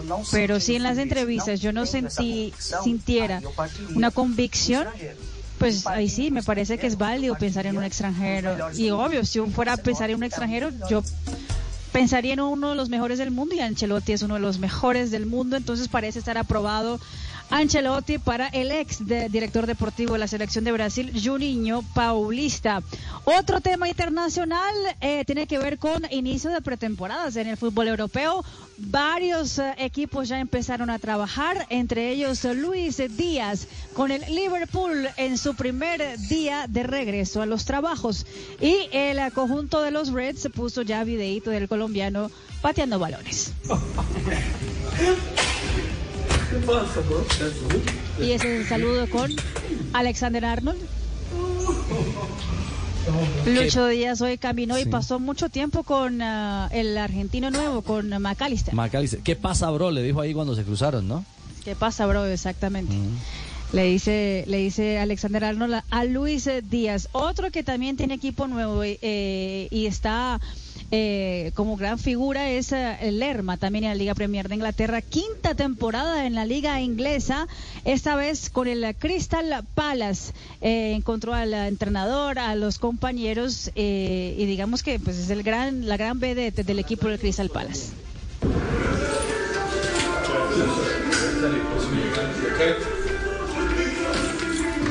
Ahí estaba conociendo al equipo, saludando al técnico, ex técnico de la selección de Inglaterra, Roy Hodgson. Es el técnico actual de Crystal Palace que tendrá 10 partidos de preparación antes del inicio de la Liga Premier de Inglaterra para el jugador colombiano. Y en Alemania, pasamos de Inglaterra para la Bundesliga, porque el Bayer Leverkusen, la nueva casa, digamos que ya era jugador de Leverkusen, pero estaba prestado a Nuremberg. Ahora Leverkusen lo agarra a Gustavo Puerta y también fue su primer día en el primer trabajo. Mis primeras impresiones es de un club muy, muy organizado, con gente muy linda, nos han recibido de la mejor manera y estoy muy contento y feliz de estar acá y espero disfrutar al máximo esta oportunidad y darle mucha alegría al club. Y hoy me dijo que estaba muy contento con la oportunidad de obviamente saltar al Bayern. Creo que para mí significa mucho. Es una oportunidad que todo jugador quiere tener, estar en un club de estos tan grandes. Como lo dije anteriormente, espero aprovechar la mejor manera, quedarme en el club y hacer las cosas de la mejor manera. Y también habló sobre cómo fueron sus inicios como jugador de fútbol. Yo inicié en, en mi pueblo, en la Victoria Valle, jugando en el club de, de mi barrio y poco a poco fui, fui escalando pasos y pude llegar a, un club profesional que fue Bogotá Fútbol Club, donde me terminé de formar como futbolista y como persona y, gracias a, a, un buen sudamericano que hice con la selección Colombia, el Bayern se, se interesó en mí y pues ahorita estoy acá intentando y dando lo mejor de mí. Muy bien. El primer partido con el Leverkusen, Richie podría ser frente al Paderborn el uh, viernes 21 de julio, partido de preparación. Ahí está entonces eh, un Gustavo Puerta, Mari, que hoy es el protagonista en las redes sociales del Bayern, ¿no? El Sí. colombiano que se robó toda la atención. Fue el entrevistado especial del día, fue la figura, bueno, dio entrevistas a la, página oficial, digamos que la gran carta del conjunto del Bayer Leverkusen. Bueno, muy bien. Panorama internacional de lo que pasa con los jugadores colombianos. Castel, ahí van tomando no solamente ritmo, arrancando pretemporada, sino espacios como Puerta que regresa a su club de origen, el Bayer Leverkusen. Esa es una buena noticia para el fútbol colombiano, para Puerta, para la selección Colombia, porque ese es un muchacho que realmente tiene una gran proyección. Es un proyecto alentador para el fútbol colombiano. eh, y le viene muy bien, ojalá tenga continuidad, se destaque ahí en un equipo Tiene ya. un técnico que uno Eh, eh, cree- eh, no, y que habla, y que habla español. idioma. Xavi Alonso, eso pudiera mejorar, este, favorecer algunas situaciones, ¿verdad? Cuando, cuando te comuniques con el mismo idioma. Eh, pero lo importante es que él en la cancha juegue, tenga continuidad, se adapte al fútbol alemán. Sería muy bueno, un crecimiento enorme para él y por ende para el fútbol colombiano. Claro, y tiene un maestro absoluto en su posición, que es el técnico Xavi, Xavi Alonso, Alonso. Claro. que Oh. conoce como ninguno esa posición. El Xavi. Sí, sabía jugar Esa- mucho ahí. Es exactamente un maestro de esa posición en la que está el jugador Gustavo Puerta. 317, tenemos invitado desde el Huila. Muy bien, en segundos aquí en eh, Blog Deportivo, 3 de la tarde, 17 minutos, el único show deportivo de la radio. Eh, me dicen que ya está, ya está eh, conectado. Preparados. Eh, don Wilfrido de la Rosa, bienvenido a Blog Deportivo, buenas tardes. Wilfrido. Muy buenas tardes y muchísimas gracias por la invitación. Un saludo muy especial a toda la mesa de trabajo. Muchas gracias, Wilfrido. Oiga, me cuenta un pajarito que anda a esta hora en Neiva eh, en, en asado, pero, pero ¿será asado huilense o, o el asado eh, tradicional? No, no, asado tradicional. Estamos compartiendo con los compañeros. Oh, qué bueno. Ah, ¿lo, lo recibieron en el Atlético Huila con asado, Wilfrido? Sí, sí, es una forma de integración y, unirse nuevamente a, a un nuevo plantel, al grupo, y, y eso es una buena bienvenida, me parece a mí. ¿Qué sensación tiene? eh, usted es el puente para contarnos y contarle a los oyentes. ¿Cómo está este Huila? ¿Cómo palpita un equipo que se renueva, que tiene inversores, eh, inversionistas nuevos, eh, como la gente de Independiente del Valle? ¿Cómo se ve como empresa? Eh, eh, a, a qué, ¿A qué llegó usted hoy? ¿A ¿Dónde sintió que ha llegado hoy allí en este nuevo Atlético Huila? Bueno, yo creo que es un equipo que se reestructuró, eh, tiene unos objetivos muy claros, tiene un gran proyecto. Yo creo que eso fue lo que me motivó mucho a, venir acá, el gran proyecto que tienen. Tienen, como te digo, las cosas muy claras y, eso me motivó a, seguir armando un gran plantel como lo están haciendo, a, a buscar inicialmente salvar la categoría y, y yo creo que el proyecto va, va a largo plazo también y va a ser algo beneficioso para el fútbol colombiano en general. O, o sea, no están pensando, claro, en el, el mañana, el inmediato mañana o el hoy es salvar la categoría, pero se está pensando en dar pasos hacia el futuro, Wilfrido, es lo que, lo que uno intuye de lo que usted está planteando. Sí, sí, claro que sí. Eh, ese fue como, como te digo, lo que el plan que ellos nos presentaron a nosotros es inicialmente salvar la categoría y comenzar a invertirle mucho al Atlético Huila. Eh, también han pensado en invertir en, el estadio, en mejorarlo, en temas de la sede. O sea, la estructura va a ser en general muy grande y yo creo que se va paso a paso, pero qué bonito estar iniciando este gran proyecto que, ellos tienen en mente. Y ese tipo de cosas que usted nos está contando le van a hacer mucho bien al fútbol colombiano, porque ese tipo de estructuras dirigenciales es la que necesitamos se maduren en el balompié nacional, ¿no? Sí, sí, claro que sí, eso es una motivación grande, como te digo, no solo para el Atlético Huila, sino que le da un estatus también muy alto al fútbol profesional colombiano, que ya no van a seguir viendo, digámoslo así, equipos tan chicos, sino que equipos que ya están pensando muy en grande, en grandes proyectos y, y por qué no en ponerle una estrella al escudo que, que por ahora no la tiene. Claro, y es un comentario ambicioso porque, eh, J, Independiente del Valle era un equipo formador, era un equipo chico, y cuando logró dar ese salto a la primera división en Ecuador, fue un equipo de impacto, tan de impacto que ya es dos veces campeón de la Sudamericana. Y con un fundamento claro y es trabajar desde las divisiones menores, trabajan desde categorías 10, 12 años hasta la división superior donde ya son protagonistas del continente. Es cierto. Fabio, tiene pregunta para Wilfrido de la Rosa, nuestro invitado a esta hora. Claro, eh, eh, Wilfrido, eh, eh, es cierto que esto del Atlético Huila, por supuesto que enamora, es decir, este proyecto eh, serio, a futuro, enamora. Pero, pero, pero en el camino antes de, de decidirse por el Atlético Huila, ¿hubo algún otro pretendiente que, que lo puso también a pensar que de pronto hubiera podido irse hacia allá? Sí, la verdad que sí. eh, hubo muchos pretendientes eh, hasta último momento, ya cuando había dado la palabra y todo para acá. Seguían saliendo y seguían proponiendo cosas muy interesantes también en temas económicos y, todo lo demás, pero eh, principalmente ya había dado mi palabra aquí porque pues había hablado con, con el profe Travioto, eh, ya me conoce de Pereira, él fue el que me llevó a Pereira y, y él me dijo que, que quería armar un, un gran equipo, que ya iba muy adelantado, que, que podía contar con, con la participación mía también, que, que le podía aportar grandes cosas al equipo y bueno, yo creo que eso lo motiva a uno también, el, el que confíen en uno, en la capacidad de trabajo de uno y, y sentir que uno puede ayudar a, a un amigo, digámoslo así, eso te alegra mucho el corazón, entonces me decidí por acá y sí, habían varias varias ofertas, pero yo creo que escogí la mejor y, y estoy contento de ello. Está contento. Una de esas pre- Uno de esos pretendientes era el- un rojo caleño. Diga la verdad, diga la verdad. Ah, ¿qué hubo, Tulio? Hay muchos, Claro. hay muchos, Ya, hay ahí muchos, está, ahí está. Wilfrido, usted lo estaba buscando. Claro, claro. Cuando me dijeron, vea, viene un jugador que le gusta la pelota, el baile del perrito, y ahí mismo pensando en Wilfrido. Ah, usted dijo, es Wilfrido. Claro. Wilfrido de la Rosa. Él sabe. ¿Lo, lo, lo llamó el América, Wilfrido? Sí, hubo acercamientos también, eh, por ahí hubo un coqueteo, como se dice vulgarmente, pero bueno, ya ya no, no escogí ninguna de las de las ofertas que tenía. Eh, me, me encaminé por el Atlético Will y bueno, como te digo, estoy muy feliz de venir acá, de, de querer aportarle al equipo pues eh, lo poco que sé y, y aprender muchas cosas más. Esperemos que, que las cosas salgan de la mejor manera y como lo estamos planeando. No, indudablemente un jugador como Wilfrido de la Rosa le va a caer muy bien a un proyecto como el del Huila, profesor Castel, eh, con, con esa dinámica, con eh, la experiencia, el rodaje y además con, con la necesidad inmediata justo de, de empezar sumando para alejarse del descenso. Sí, va a llegar a un club que tiene esa dificultad mayor, ¿verdad? Que es la de defender su permanencia en la A. Está de último en el promedio, así que va a tener que hacer una fuerte campaña, una muy buena temporada. Y yo creo que De La Rosa le imprime esa cuota de velocidad, de peligrosidad en el frente de ataque a un equipo que necesita justamente tener muchos goles y ganar. Vea, eh, los números para que Wilfrido, no sé si los tiene fresquitos, Jota. Sí, no, los tengo fresquitos y, y mire este detalle, porque es que la gente cuando, cuando habla del descenso, se le olvida que hay equipos como el Huila Que dividen por menor número de partidos y otros que dividen por mayor número de partidos, porque depende del acumulado de temporadas. Entonces miren los números, el Huila tiene 0.90 en promedio.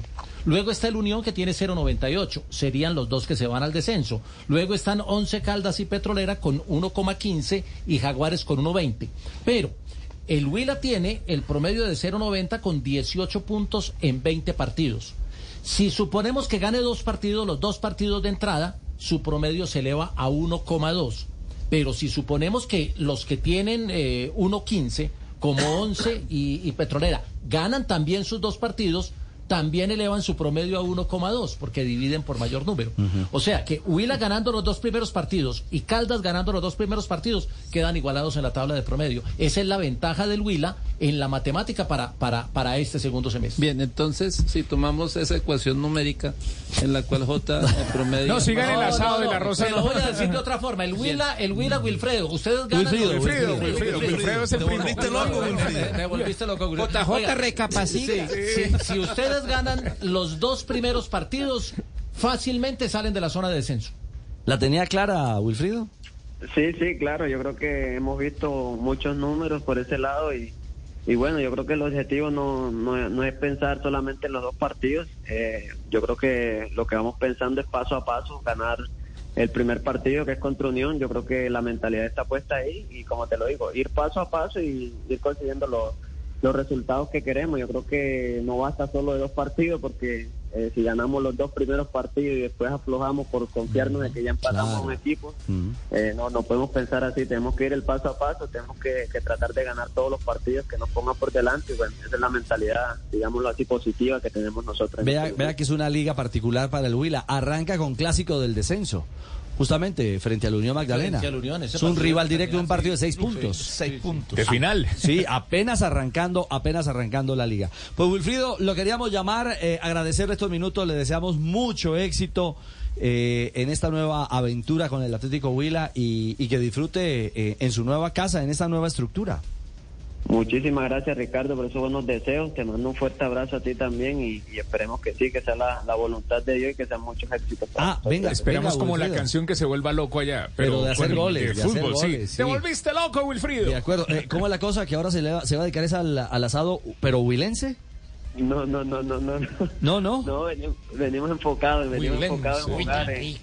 Qué cosa rico. El, el, o sea, ¿qué es lo que tiene, don El, el asado huilense es a base Sí. de cerdo. Eso tiene pierna de cerdo, barriga de cerdo, costilla de cerdo. Le echan cerveza, le Uy, echan uy, vino no. tinto, maicena, Un cerdo azúcar. borracho. eh, Qué le echan canela, laurel, tomillo, le No. echan, le echan cebolla, cabezona, pimienta cerdo. y le echan hasta, hasta cabezas de ajo.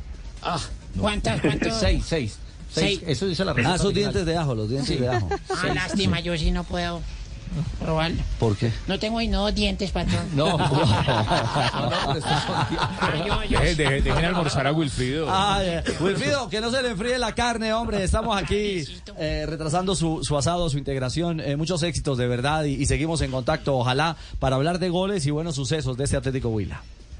Bueno, muchísimas gracias a usted por la llamada y aprovecho a, darle las gracias al presidente Marón y al profe Oscar Tavioto por confiar en mí en este, en este lindo proyecto. Y les mando un fuerte abrazo a usted, a toda la mesa de trabajo Espero tengan miles de bendiciones también. Amén, que así sea. Wilfrido de la Rosa salió de. Santa Fe, Wilfrido. llega al Atlético Huila, nuevo reto, nuevo proceso ahora en la liga, segundo semestre del 2023. En tal vez uno de los equipos eh, que pinta para este segundo semestre en el 2023. 3 de la tarde, 28 minutos, escuchas Blog Deportivo. Eh, antes de la pausa, eh, ¿el doctor Mavo está por ahí?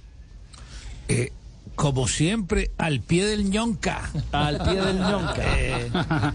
Eh, eh, Doto está esto. Oiga, me dijeron que lo suyo va, ¿no? No, no me diga. ¿Va? Eh, correcto. Muy bien. Correcto. Perfecto. Hola, eh, Ricardo, ¿cómo te parece la que me pasó con un muchacho de estos nuevos que están llegando? A ver, contá, contá, Eh, le dije yo, andate pa'l Cali, Mm. que me haga una entrevista a un jugador. Entonces me dijo, eh, doctor Mao, ya entrevisté al jugador y es bastante feito. El jugador es bastante dientón. Yo le dije, eh, vení, te digo, te corrijo. No se dice dientón, se dice dentón. ¿Correcto? Correcto. Bueno, y le dije, seguimos conversando y le dije yo, ¿y al fin qué? ¿El muchacho qué? Me dijo, no, doctor, ¿cómo le parece que el jugador tiene unos dentotes grandotes?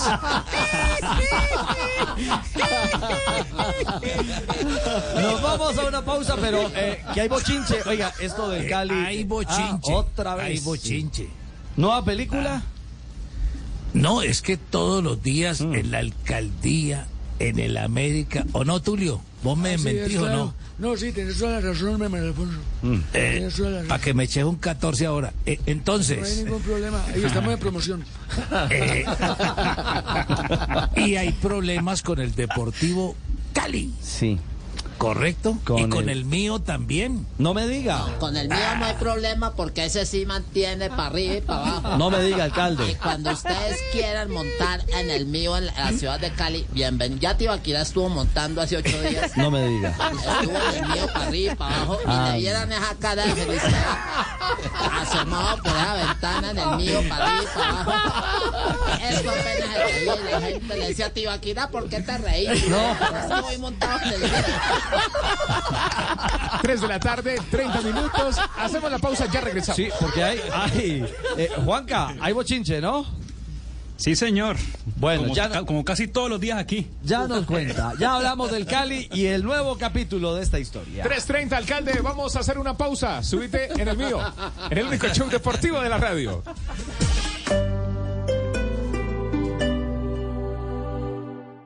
You have perfected your grandma's pan dulce recipe, and now you're ready to share it with your community. With Union Bank joining U.S. Bank, get access to more branches, bankers, and more digital resources at your fingertips with U.S. Bank Smart Assistant in your language. More than ever, we're committed to creating access that fuels your determination to thrive so you can give your customers the best experience and the sweetest pan dulce. Learn more at usbank.com slash more. Member FDIC. Si es opinión, ¿Qué es lo bueno, lo malo y lo feo, su merced, de la propuesta del presidente Petro que de pagar a jóvenes para que no maten? Yo a estos de bueno le veo muy poco porque está mal presentado. ¿Qué es lo malo? Que desincentiva el trabajo honesto de millones de colombianos. O por lo menos los pone a dudar. ¿Y qué es lo feo? Que no lo van a poder implementar porque no van a tener cómo hacer. si es Zuluaga de Voz Populi en este momento nos va a adelantar qué es eh, lo que revelará del uribismo. Por ejemplo, Yo sé quién le corrió la silla a Marta Lucía para que se cayera. Yo sé quién es el que peina a Paloma Valencia. ¿la peinan? Además sé cuál es el payaso que le presta los sombreros a Manguito. Si me siguen molestando, voy a revelar el secreto más guardado de todo el uribismo. Yo sé quién es el nutricionista de Duque. Voz Populi, de lunes a viernes desde las 4 de la tarde. Si es opinión y humor, está en Blue Radio, la alternativa. Salud. Esta semana en El Man Podcast. Boombox. Es asumir que no todos los seres humanos tenemos el mismo ritmo ni las mismas capacidades. ¡Ja! Qué difícil, ¿verdad? Pero es así. Hay personas que son más rápidas que yo y hay personas que son más lentas que yo y tengo que aceptarlas así porque no, porque yo me desespere, ellas van a cambiar o se van a alterar sus características. No, Tú sabes, soy Alberto Linero. Nos escuchamos con las reflexiones que alimentan el alma y el espíritu. Cada semana, tres episodios nuevos en Boombox Podcast y todas las plataformas de audio. Boombox.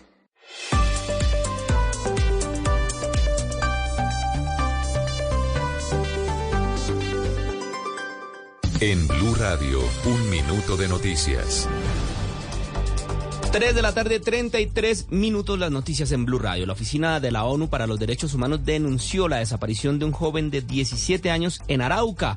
Allí exigen a los grupos armados su liberación. Los detalles los tiene Mateo Piñeros. El pasado 4 de julio desapareció en el municipio de Saravena, departamento de Arauca, el joven de 17 años José Luciano Mora. La Oficina de la ONU para los Derechos Humanos exigió su inmediata liberación sano y salvo, pero también le hizo un llamado esta oficina a los grupos armados para que respeten los derechos de los niños y los alejen de las acciones violentas. Recordemos que en esta zona del país hay presencia de las disidencias de las FARC y de la guerrilla del ELN. Y el INVIMA está advirtiendo que el suplemento alimenticio Acaforte en realidad contiene diclofenaco. La noticia la tiene Ana María Celis. El INVIMA informó que los análisis de laboratorios adelantados por la Agencia Regulatoria de Estados Unidos confirmaron que el producto Acaforte contiene diclofenaco, desamestazona y metocarbamol que no figuran en la etiqueta del producto. Es importante saber que el diclofenaco es un fármaco antiinflamatorio que puede generar mayor riesgo de eventos cardiovasculares como ataques cardíacos. Y la dexamestasona es un fármaco que pertenece al grupo de los corticos y se utiliza normalmente para tratar diferentes afecciones inflamatorias y el uso de este tipo de medicamentos puede afectar la capacidad del organismo para combatir infecciones. Muy bien, Ana María, muchas gracias. Y finalizamos con información internacional porque Estados Unidos vuelve a ser miembro de pleno derecho de la UNESCO, el organismo de la ONU para la educación, la ciencia y la cultura, y que había abandonado en el año 2018 durante la presidencia de Donald Trump. Son las 3 de la tarde, 34 minutos. Sigan en Blog Deportivo y a las 4 de la tarde lo mejor de la opinión y el humor en Voz Populi.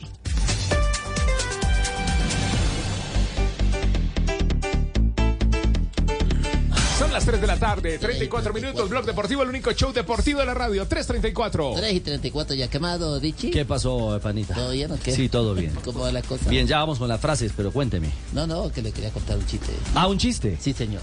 Pero después de la frase, más bien. ¿Después de la frase? Sí, búsquelo primero. Eh, no, yo lo tengo listo. Bueno, encartúchelo pues, Eh. porque es momento para la frase. Las frases que hacen noticia 335 hoy en Blog Deportivo. Arrancamos las frases.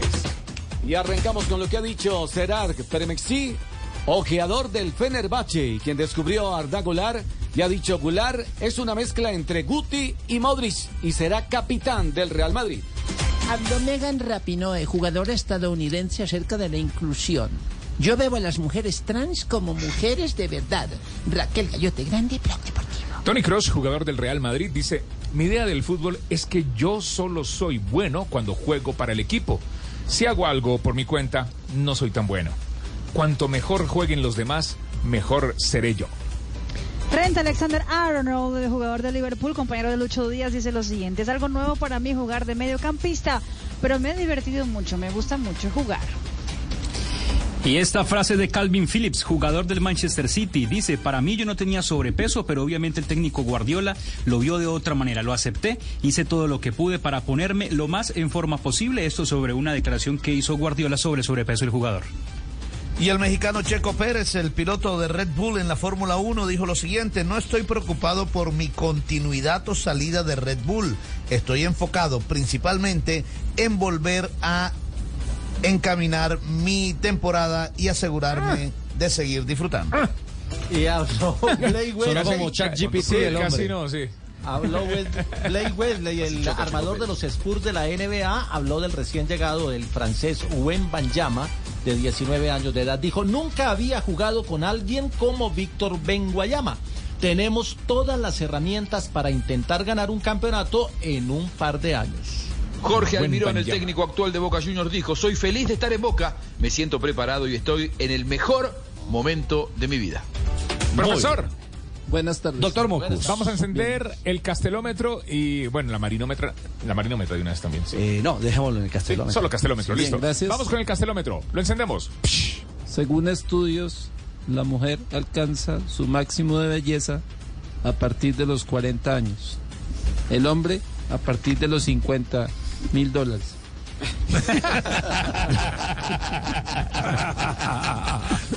¿Cuánto le falta, real. Ay, ay, ay. ¿Qué Castel? No, nueve puntos. El profe tuvo muy bien. Se ve que está volado en el presupuesto el hombre. Sí, está. Lo paga bien, Castel, ya vi. Muy bien, las frases que son noticia en Blog Deportivo 337. 337, ya cambió el eh, palito, eh, 338. Ya le cayó el palito, señor. Sí, 338. sí, sí. Óigame, antes de, antes de entrar con, eh, con el tema del Cali. Ah, Jerry. Señor. eh, ¿Usted nos prometió chistecito? Sí, señor. ¿Sí? A propósito de Cali, ¿qué pasa con Juan José Mina? Con Juan José Mina. Sí, ahí está. Ahí está. Mm, Ya nos va a contar Juanca. Nos va a contar Juan, que va Juan a contar el muchacho de Cali. Sí, claro. persona. Sí, sí. Bueno, mucho. échelo pues. Sí, bueno, más por ahí me presenta don Tibaquirá. Señoras y señores, oyentes de Blue Radio, BlueRadio.com, llega el momento de reír, de divertirnos, de hacer una pausa en el día y decir, wow, qué buen chiste el del panita. Ay, ay, ay. Con ustedes, el show de Jerry. Hola amigos, bienvenidos a la hora Estaban dos monjas, ¿ve? Dos señoras hablando.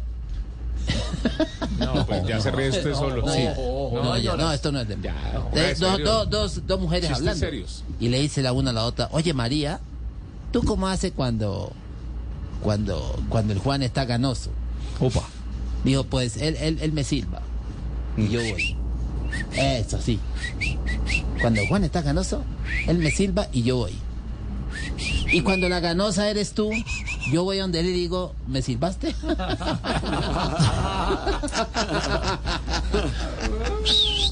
Ay, no le gustó.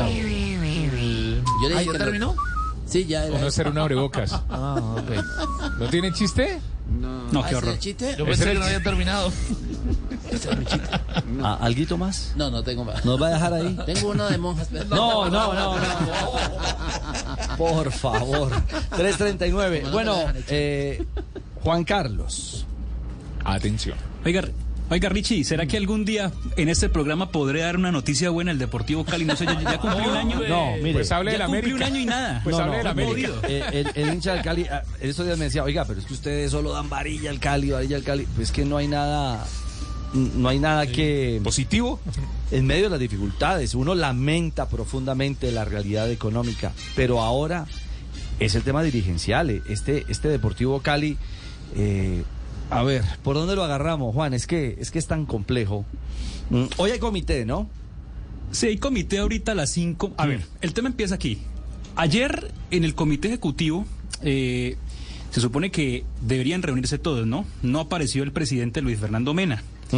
Los otros cuatro eh, del comité, bueno, tuvieron una reunión, pero no se podía definir porque lo que en este momento urge para el Deportivo Cali es el tema del técnico. Claro. Tres nombres sobre la mesa. José Eugenio El Hernández, que fue campeón con el Cali en el 98 y subcampeón a Libertadores del 99.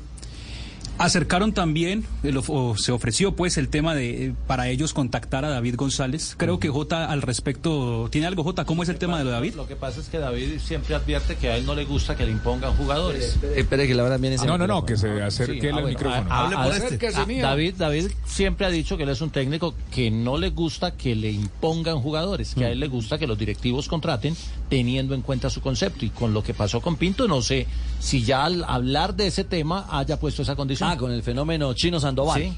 Sí. El efecto Y creo Chino que ya Sandoval. no y creo que no, la- no les ha vuelto ni siquiera a contestar el teléfono, entonces lo de David González podemos decir que está prácti- prácticamente descartado. O sea que no. Y otro nombre que suena para eh, ser técnico del Cali es el Piripi Osma. Pero está siendo una oportunidad para que esta junta directiva por fin deje sus egos y duelos aparte y se puedan poner de acuerdo. Resulta que uno de ellos buscó al Piripi Osma bajo cuerda y empezó prácticamente que a negociar con él Ah, no. sin tener en cuenta la opinión de los otros No, miembros del comité no. ejecutivo. Y prácticamente pues que arreglaron el tema y obviamente esto llegó a oídos de los otros dirigentes Sí. y empezaron pues a pelear entre ellos como se la han pasado peleando todos estos meses. Mejor ¿Y dicho, el posible? mismo modus operandi con el tema Chino Sandoval. Que Así lo mismo- escondieron así allá. mismo fue con Caicedo Sí. cuando fue presidente Mm. y llegó Candelo. Resulta que se reunieron los otros miembros del comité ejecutivo y cuando llegó Caicedo le dijeron, qué pena, pero ya la decisión está tomada. Es Candelo. Y el presidente, ¿qué? Quedó como Condorito Plop. Bueno, pero ahora la película es, Es- alrededor. Primero llegó el chino Sandoval sin el aval de Pinto, ya ha ido Pinto. Sí. Y ahora entonces Piripi, Osma, posible técnico, pero sin, eh, sin la unanimidad o el diálogo de la, de la, del comité, eh, Juan Carlos. Así es, exactamente. Ahora, ¿qué va a pasar? Que en el comité... Que tremenda. Y un- como dice una frase bíblica, en un reino dividido contra sí mismo no puede prosperar. Ese es el mal del Deportivo Cali. Ahora a las 5 hay comité. Y esto va a ser un zaperopo, como decimos por acá, tremendo, porque entonces van a llegar la propuesta de que prácticamente ya está lo del técnico y los otros entonces van a decir, pero a quién tuvieron en cuenta y se la van a pasar peleando otra vez eh, en, en un tema que es tan delicado como el del Deportivo Cali. Así que, Claro, porque si- división. eh, a ver, un comité lo que hace es eh, sesionar y poner en consideración un nombre para que Sí. se vote y sea aprobado o no aprobado. ¿Sí? Así es, totalmente. Y entonces el tema es que eh, Mena prácticamente les puso sobre el, sobre, o sea, por encima de la opinión de ellos, tomó una decisión, contactó al Piripi, se reunió con él y ahora resulta que los demás entonces eh, están obviamente muy enojados porque ni siquiera se les tiene en cuenta. Y hay un problema entre ellos desde hace rato porque no logran colocarse de acuerdo en nada, toman decisiones personales unos eh, sin tener en cuenta a los otros. La división No, es, un- muy, pero muy Es un cabaret. Lamentablemente convirtieron el Cali en lo, en lo dirigencial en un verdadero cabaret. Es una vergüenza. Ricardo, ayer me ¿Ah? compartieron un WhatsApp de uno de los miembros del Comité Ejecutivo del Deportivo Cali recibiendo amenazas.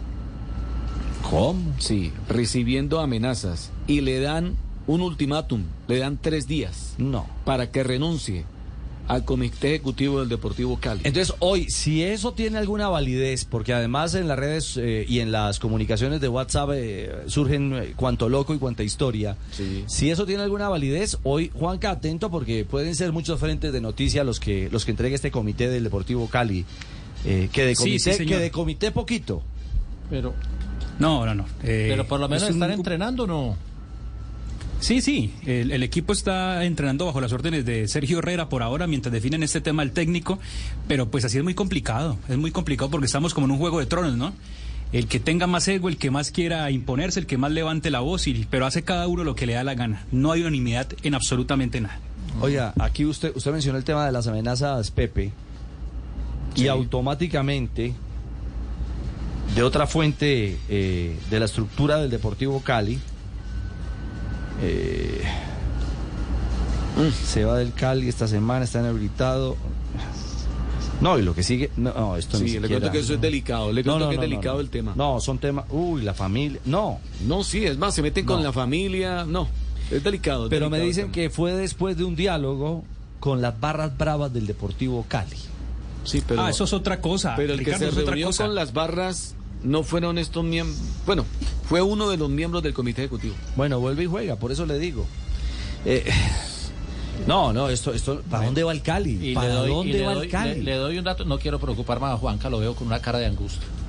Pero, No, yo estoy angustiadísimo. Mire, el Cali en la tabla del descenso, después del Huila, el Magdalena, el Caldas, Petrolera y Jaguares, está el Cali. El Cali tiene 119 puntos en 98 partidos. Si Cali no hace 17, 18 puntos en los 20 juegos de la, de la, de la Pero- fase que sigue, puede entrar en esa zona de descenso. Ahora, ahora, Jota, tú estás hablando sí de un problema muy difícil y complicado en el tema del descenso del Deportivo Cali, pero es que hay un problema más grave aún. Y es que si esto continúa, el Cali podría llegar a desaparecer, le podría pasar lo del Cúcuta. El Cali en cualquier momento puede perder el reconocimiento deportivo. En cualquier momento. Una, una pregunta, Juanca. eh, ¿Quintero, el del comité, no es el papá de Juan Sebastián Quintero, el Sí, señor. jugador del Deportivo Pereira? Sí, señor, es el papá de Juan Sebastián Quintero, claro que sí. Que en este momento, eh, aunque hace parte del comité ejecutivo, eh, tiene una especie como de sanción, porque alguien, alguien de la misma junta se la impuso. Es decir, eh, es, un, es, un, es una ficha que está ahí, que en este momento es una ficha que quieren habilitar nuevamente para que pueda votar, porque hay tres del comité ejecutivo que están en contra de que Mena siga siendo presidente, pero como en este momento hay uno que apoya a Mena y los otros dos están en contra, no pueden, por mayoría de votos, no pueden tomar decisiones. Es que me dicen que las Necesitan a ese señor amenazas son contra Diego Quintero.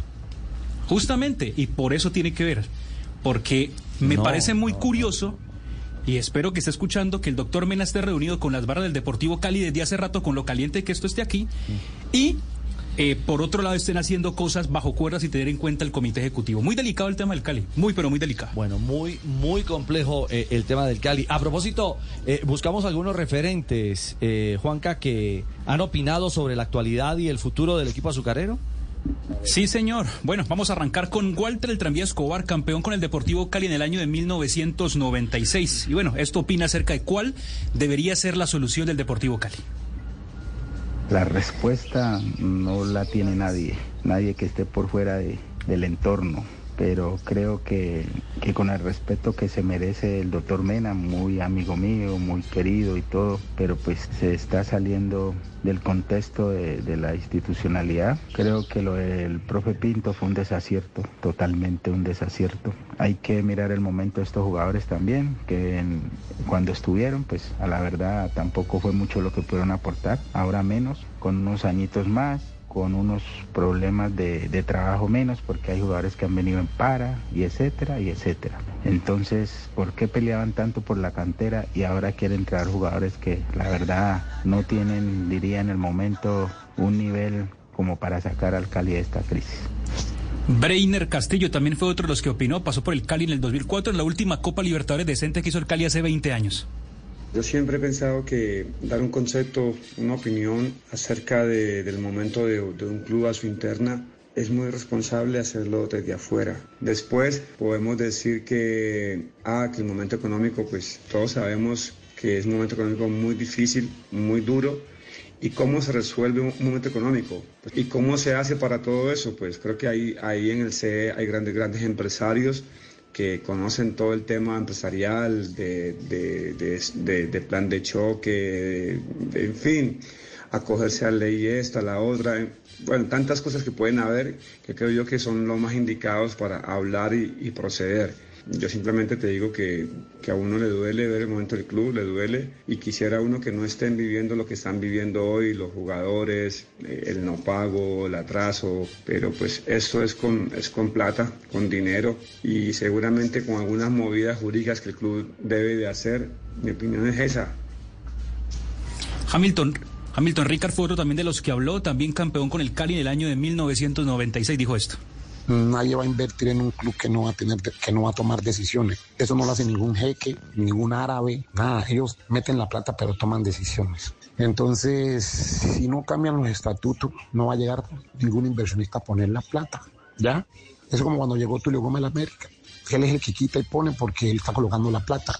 Entonces, si el Cali no cambia esa mentalidad, eh, va, va, va, va a fracasar, va a fracasar. El Cali tiene que cambiar esa mentalidad porque hay muchas personas dispuestas a invertir en el Cali, que es un excelente club, el único que tiene estadio propio y eso es atractivo. Entonces, si no cambian la mentalidad, va a ser muy difícil. Muy difícil si no hay plata. Cuando no hay plata, no puedes contratar jugadores. Eh, es muy difícil, es muy difícil, porque esto se, juega con, esto se gana con buenos jugadores. Esperar, hermano, y rogarle a Dios que, que ilumine deportivamente el Deportivo Cali para que pueda salir adelante. También Cristian Nasuti, campeón con el Cali en el 2015, en el 2005. Yo pienso que la salida más pronta para un club en una situación así es sacar chicos de, de la cantera donde puedan estar en el primer equipo y guiarlos con tres o cuatro jugadores de experiencia, de prestigio, que, que puedan ayudarlos en, en, este, en este momento duro, difícil. No es fácil, obviamente, llevar adelante un momento así de un club tan importante y es importante que el entrenador esté con esa idea también, ¿no? En cual fortalezca al joven que, a final de temporada tenga un crecimiento, un crecimiento importante y que le dé oportunidad al club luego a, a poder transferir y tener un ingreso económico que eso permitirá ir saneando eh, de a poco esta, estas deudas que tiene el club y la crisis que se está hablando, ¿no? Era Cristian Nasuti, campeón con el Cali en el 2015, y también habló Edinson, el Guigo Mafla, campeón en el 96 y además goleador de esa época. Situación difícil la del Deportivo Cali. Aquí lo más importante es que todos piensen en un bien común, que se unan los directivos porque están divididos. Una- unos directivos quieren una cosa, otros otra, y van a arrastrar el equipo una situación bien complicada que va a ser difícil de salir. Entonces, que se convierta en una familia, que no haya celos ni nada, y que ojalá Dios quiera alguien pueda invertir en el Deportivo Cali, una institución grande y que él va a cosechar triunfos como, como lo ha sido antes y, y poder salir adelante. Lo más importante es eso, ¿no? Que piensen en un bien común para poder salir de esta situación. ¿no? Fabito habló con Luis Fernando Muriel y le expresó esto de lo que siente por la actualidad del Deportivo Cali. Hablamos de Luis Fernando Muriel.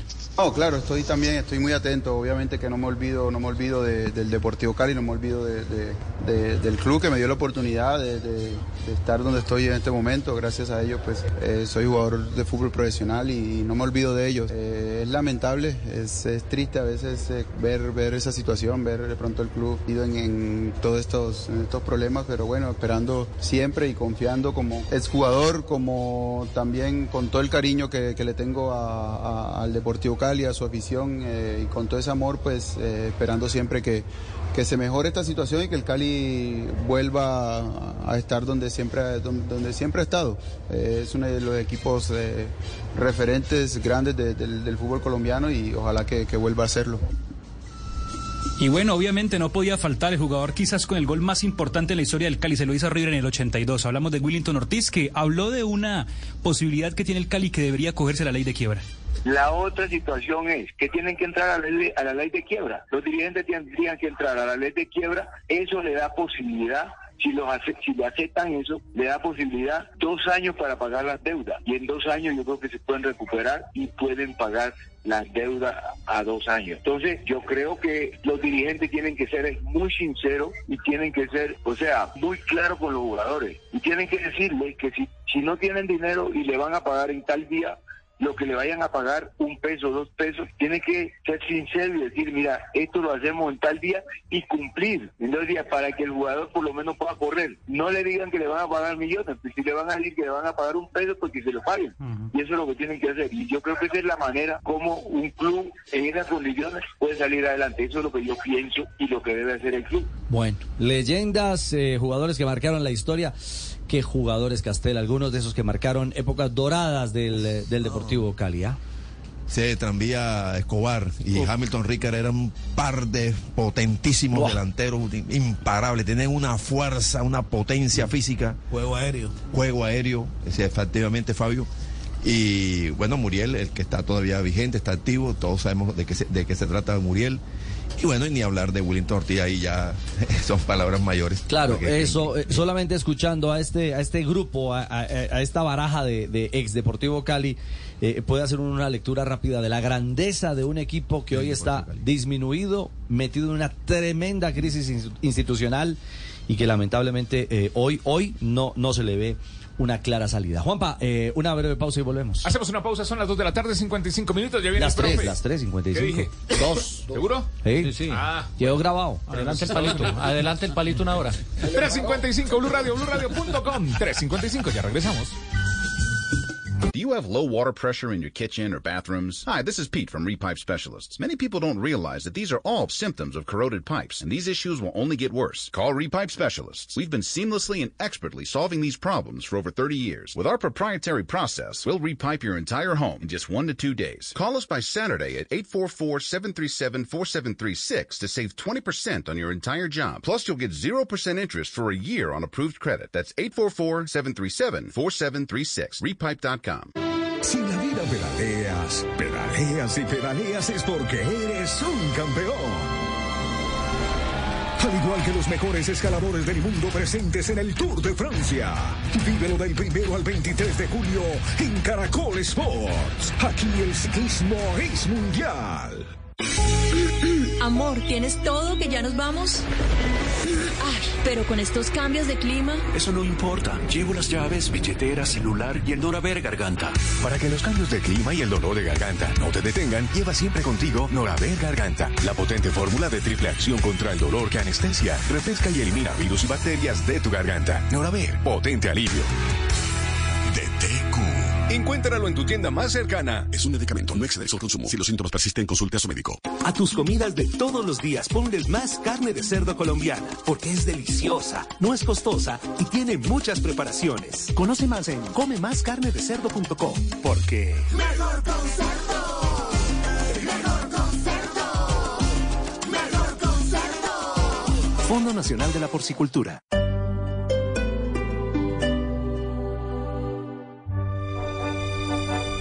Vamos a ver. Ahora el que se para en pedales es Zimmerman. Se viene para el remate. Responde Bilbao. Bilbao que ataca por el carril central. Se viene Bilbao. Tomando la parte baja del manillar. Se para en pedales. Se viene Bilbao. Ahí está Pello. Pello. Bilbao. Bilbao. Bilbao.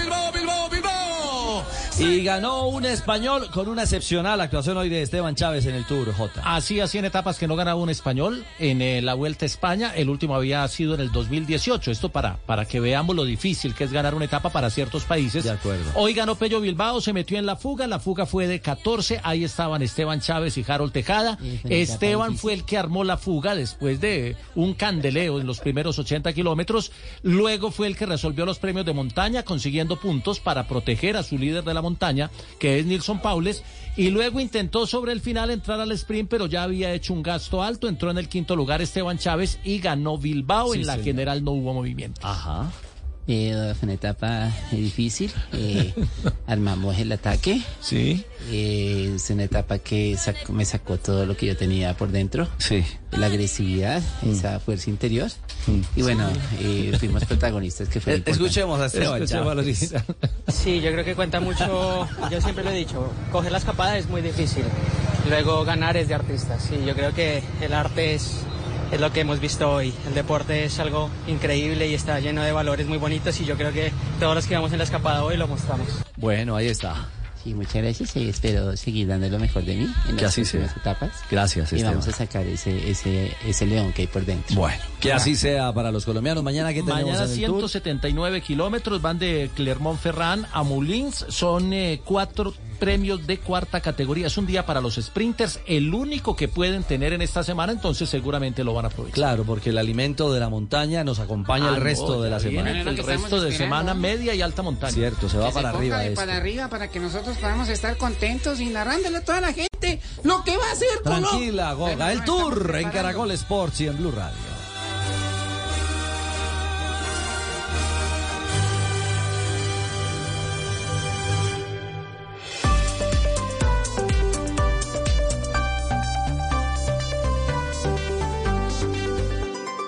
Preguntaba con deseos de saber las cosas que a sus años no podía. Son las 4 de la tarde, 4 en punto. Juanito Corchador, el profe Milton preguntó en Blue Radio, BlueRadio.com. Hola, profe Milton, buenas tardes.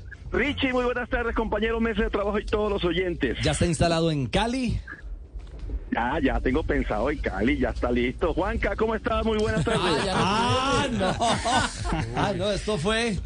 Llegó con No, el- profe, ¿cómo me le va? Llegó con escopeta. Que sea bien difícil, Suavecito para que gane un cholado yo. Sin Uy. contemplaciones, profe, con todo, dele con todo, vamos. se venda por un cholado, profe. no se Fácil, cholado. fácil, fácil, fácil. A ver. El 15 de agosto de este año, Sí. ¿cuántos años lleva el fútbol profesional colombiano? A ver, cumplió. Creo que son 90 y. ah, 91. Mm, ¿O ya pasamos por ahí? No, no. No hemos pasado por ahí, todavía no. A ver. No, se me fue y es muy fácil. Y qué vergüenza, pero se me fue. Agárrelo. A, a no, espere, Está a la espere. vuelta de la esquina. El libro, el libro de don Guillermo Ruiz, creo que son 74. 74 años. El primer partido fue el 15 de agosto del año 1948. Ahí la ayudé. Son 70 y... El abaco no le funciona a Cortés. Se quedó congelada la imagen en YouTube. Ah, no, ahí ya se movió, pensé que se frizó. 75, profe. Sí, sí, sí, sí, sí, sí, 75 años. Ah, cumple 75, allá. Imagínense, hay que ¿Cómo así? la Dimayor, me imagino. De 91 a 75, ah, ya. Ay, caramba. La Dimayor tiene que salir con algo este año, porque 75 años se cumple el primer partido. Y el año entrante, el año entrante, ¿cuántos años cumplimos eh, con la Federación Colombiana de Fútbol, Juan Carlos? Hago de Juanito Preguntón. No, no, no, no recuerdo. ¿Puedo, puedo responder yo, señor Ricardo? Eh, claro, Juanjo, adelante. Centenario. Que son 100. centenario. Son 100. Sí, centenario, claro. Lo dije yo primero. Ay, ay, ay, ay, ay, ay, ay. Ganó peluche. Profe, ¿alguna ñapa ahí para Juan Carlos? A ver si se... Juan Carlos, la ñapa, el primer partido del fútbol profesional colombiano, obvio, ojo, fue el 15 de agosto de 1948. ¿A qué horas fue? Te voy a dar cinco opciones. A, nueve y media de la mañana. B, once y media de la mañana. C, una y media de la tarde. D, tres y treinta de la tarde. Ahí, ahí se la dejo pues. Te Orozco. No, no, ese no. No, esa está muy fácil, Juan. Pues sí es el horario que yo conocí desde que empecé a ver fútbol, voy a decir que 3.30. No, no, no, no, no. No fue 3.30 de la tarde. Ojo, el primer partido no fue a las 3 y 30. Castel lo jugó, nosotros- Castel lo jugó. todos nosotros- ¿A qué horas fue Castel? Once y media, once y media. Yo jugué a las once y media, no sé si sería el primero. Castel fue a las 9 y 30 de la mañana, Castel. Ah, llegó tarde al estadio el hombre, por eso no pudo. No, no, ¿sa- ¿saben por qué? ¿Por qué? ¿Saben por- Richie, lo que pasa es que en esa época había mucho hi- hipódromo, mucha carrera de caballos. Sí. Y ese partido, ese partido era en Medellín. Jugaba de visitante la Universidad Nacional con Atlético Medellín o el de la el del distrito, el del municipio. El Atlético Y como Municipal. el municipal y como había carrera de caballos en el mismo estadio, entonces eh, lo aplazaron, lo adelantaron para las 9 y 30 de la mañana. Ese fue el horario del primer partido profesional del fútbol colombiano. El estadio de San Fernando, que era el mismo hipódromo en el sector de Itagüí. Ahí está. Así es, ahí está. Muy bien, ahí está. aquí aprendemos. Profe, un abrazo. Un abrazo a todos y espero que la mayor saque a relucir los 75 años del primer partido del fútbol profesional colombiano. el relato de ese partido lo hizo Darío Álvarez Rodríguez. Darío Álvarez Rodríguez. Por ahí creo que ¿Te, existe. te la- acordás o buscaste? No, no, no, no. Ese no está en Google. Mire, mire, mire cómo va soltando el celular no lentamente. No, no, Se le fue no. resbalando de la... Sí, sí, lo, lo dejando atrás. No, no, no, esa historia sí me la sé porque está en el libro de... ¿Conta fue a narrar ese partido? No, hay Claro. un libro de la historia del estadio Atanasio Girardot donde el capítulo previo Sí. es todo lo que pasó antes para que se necesitara un estadio de fútbol en la ciudad de Medellín. Bueno, ahí está la ñapa de Milton. lentamente. Educación, profe, mañana nos conectamos de nuevo. Abrazo. Un abrazo, Richie, y abrazo a todos. Muy bien, señor. Estamos en Blog Deportivo, el único show deportivo de la radio. ¡Panita! Entonces, ¿qué panita? Panita, ya se viene el empalme, El empalme. se viene sí, el sí. pegue. La gente preguntaba ¿El ayer pegue? qué... ¿Qué es el sí, pegue? El pegue. Eso es como, como un arroz, Pegar. un arroz pegado, ¿no? Sí, pegar. Bueno, pegar. Pegar, sí, señor. Se viene el pegue, el empalme, la conexión eh, con eh, Voz Populi, pero necesitamos humor para eso. Necesita humor. Sí, bueno, necesitamos entonces dejarle. bien, bien puedan síganlo, de, porque aquí no hay humor, aquí esto es muy malo. No, Es el Jerry. chiste que yo he hecho es muy malo. No, no, pero animate con me uno. hace por y me presenta. Claro que sí, señoras y señores, en el único show deportivo de la radio. Para que tu tarde sea diferente. Para que digas, wow, qué humor. Wow, qué Wow, humor. qué chiste. Qué chiste. Oh, qué voz. Oh, me hace reír. Aquí está el show de Jerry. Uno puede echar chistes de Necesitamos monjas. humor porque el corito sí no funciona. Como Uno puede echar chistes de monjas. Que no, Entonces vamos a No, cambiar. pero ya, vamos a cambiar. Llega una novicia. No. Cuidado. Se gana su bolillazo. Una señora llamó a, hacia la estación, a una estación de, de seguridad, hacia una a comisaría. que ¿A un CAI? Sí, a un CAI. Ah, bueno, ok. Dijo, ay, anoche salió mi marido con el perro y no ha vuelto. Y le dice policía, ¿y tiene alguna foto? Él dijo, sí, pero cuando eras cachorro. Ay, qué pecado. El cariño para el esposo. ¿Tiene otro? Sí. A ver, hágale. Eh, muy buenas tardes, una señora recibió una ¿Cómo, llamada. cómo, cómo? Una señora recibió una llamada. ¿A qué horas? Eh, digamos que eran las 4 y 6 de la tarde. A las 4 y 6 de la Sí, tarde. sí, buenas tardes. Buenas tardes, mi señora. La llamo de urgencias. A su marido le ha caído un rayo. Uy. Dijo ella, ay, está lloviendo en la ropa. No. Éntrela. Sí, dejémosla así. Los dos chistes como que no le tienen mucho cariño al marido. Le ha dado muy duro a los Aquí llegó el maridos. propio, vea, este señor sí tiene humor, vea, este señor ¿Quién? sí es el propio. ¿Quién, quién, quién? Sí, Llega tambaleándose, está No, como está prendidito, ¿no? juicio. Ah, media acá, es que la envidia es una cosa muy brava, Richie. Pero es que es de trabajo, Tarcisio. No, no, no, no, el whisky no tiene horario ni fecha en el calendario. ¿El amarillelo? ¿Qué está buscando? ¿Qué está sacando de esa maleta? El amarillelo. Ah.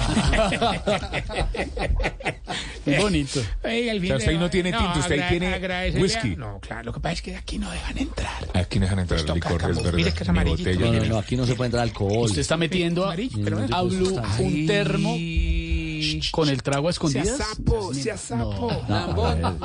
Sea sapo. ¿Y con hielo No sea hielo? sapo, tan lambón.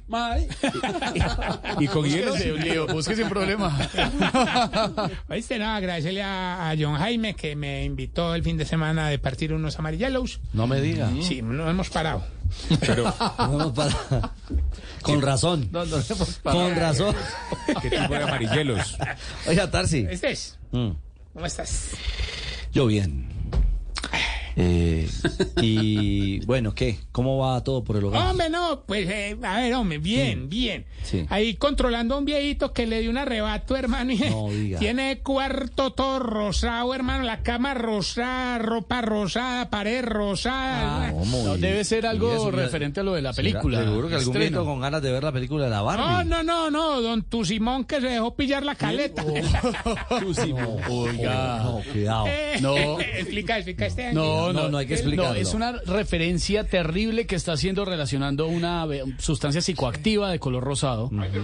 Eh, ¿Cómo to- sabe? Todo el, ¿Usted no, no ven noticias? ¿Viste? Ah, No, pero hablando de seriedad, seriedad. Hablando de esa película, Sí. aquí tengo un grupo de viejitos, hermano, emocionados por ir al extremo, hermano. No digas, Sí, en, especial Don Pajacinto, que tiene... ¿Pero qué? Pajacinto. No, hermano. Así se llama. ¿Cómo se llama? Pajacinto. Vive ocupado. JJ lo conoce. No, J conoce Ah, a no, no, no, tiene no, tan solo Pajacinto hoteles. Tamayo. ¿Cómo le- Eh, De cariño, ¿cómo le, ¿cómo le dicen? Un mes. No, No que le ha llegado la usted- Pajacinto. Ahí viene, don Pajacinto. eh, don Paja- no, no, no, Richie, hermano, sí, que, falta seriedad, no, no, hermano. no, no, no hay derecho. Don No hay Pajacinto, que tiene pues su colección de Barbies. No diga, todavía juega con las muñecas. Uy, como desde los 14 años y nada, que deja el vicio, hermano. Eso le mo- Ay, tía, no, pura paja. No, tía, pura paja, paja. Otro, otro que quiere ir a ver la película, el viejito que, que se parece mucho a Tarsi, hermano, que maneja carro de servicio público, don Taxicio.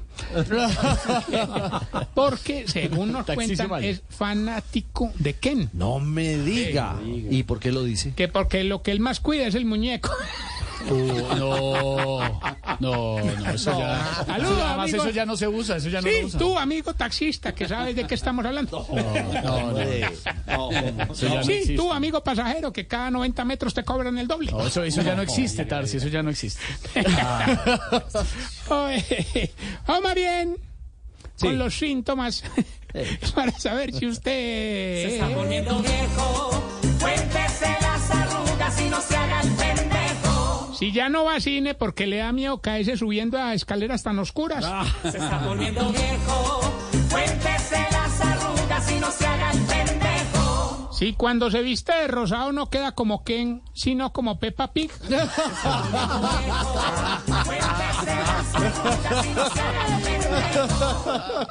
Si ya, si ya no come crispetas porque le da susto quebrarse un diente con un grano de maíz sin explotar. Es peligrosísimo, muy peligroso. Cuéntese las arrugas y no se haga el pendejo. Chao la muela. Bueno, que suelte la, la crispeta que le queda a uno aquí como tres días. Ah, no, pero eso sí es como una pequeña. Se una- llama frecho. Sí, yo, me lo, yo lo, Lo conozco como cubre. ñunfla. No, no, no, porque ñunfla es de carne también, digamos. Ay, Tarcisio, bueno, ya. ¿Para qué le di cuerda? No, no, no, no, no, es bueno que la gente aprenda algo. Pues no, la ñunfla es aquel pedacito de comida que No, no entre los dientes, no. que justo en el momento que más hambre tienes, llega a ser tu No, que- no sea grosero. No, no sea sucio. No, no, no, no. no. No, en cambio la frecho es ese, ese, ese, que ese, como ese cuerito. Sí, ese- ya nos quedó claro, el pedacito de maíz que queda No, ahí pues no es pedacito de maíz, es la, la no. película que cubre el maíz. Y se le queda a uno, y, uno, y entonces uno en la película, digamos, Titanic, que es más larga que un hijo de puta, y una. pues no, No sea grosero, mano. Cubierta del uno toda la película. Avatar. Claro, se esfuerza con la lengua hasta que ya no puede. No, la lengua ya queda rajada y uno con el dedo. Bueno, ya, ya, ya, hermano, ya. no, no, era No, un ya no, tema ya pues no. de divulgación No, no, no, cultural. tampoco, tampoco. Si no es capaz de sacar el. ¿Cómo es afrecho? Afrecho. Se está No, poniendo viejo. Mira que poniendo se a frecho. aprende con este programa se aprende de alguna manera. Seguro. Si las películas en 3D no las disfruta porque si la ves sin la gafa no la entiende y si se las pone se marea. Se está volviendo viejo. Cuéntese las arrugas y no se haga el pendejo. Y si ya hacer el delicioso se le volvió como ir a cine, pone atención los primeros 10 minutos y de ahí para arriba se duerme. Se está volviendo viejo. Cuéntese las arrugas y no se haga el No, hombre, Tarcicio, Hay- por Dios. Hay gente así. Dios mío, señor, por Sí, favor. Señor. Ay, 412. No, ni un trago No, más. no vaya, cuidado. No, no más. Y no va a salir con una grosería de esas que sí, no. No, en la recreación del afrecho me quedó como sed. No, hombre. Jota, Jota, no te vas que vamos a seguir. Gracias, muy Bueno, don amable, Esteban. Pues, Mire, ayer Don Richie. eh, Jota que es de, de la tierrita. Sí, ayer claro. hablaban acá de la zunga. De la zunga. ¿Para ti qué es la zunga? ¿Qué es para J una zunga? La zunga. Tranquilo, puedes decir La zunga tranquilo. se le dice a, a una mujer. ¿Viste, eh, viste? Ah, no, no, a- no, no. Sí, no. sí, a, a- a una mujer que no tiene muy buena reputación. No, nosotros hablamos Pero de una buena pantalon- imagen. ¿Sabes qué? Esta maniquí pantaloneta de una baño. pantaloneta de baño. No, es no, que Ricardo Santiago le explicó ayer, hombre, Santiago. Vuélvanse serio. No, la zunga. Es un sí, baile. es un- Es que esto No, es, eso es la zumba. esto es una zunga. vea. No, no, no, no, no, no, Tarcicio. No, hombre. Súbase eso, hermano, por favor. Don Richie con su venia. Ni les digo que me cogí con el conocido. Ay, ay, ay. A las 4 de la tarde, 14 minutos, aquí están los titulares. Según el DANE, volvió a caer la inflación en Colombia al 12,13% en el mes de junio. El que debe estar feliz con esa bajada es el presidente Petro. Claro, es una buena noticia para Colombia. No, no, no, porque por primera vez bajó algo diferente a su popularidad. Ay, Aurorita.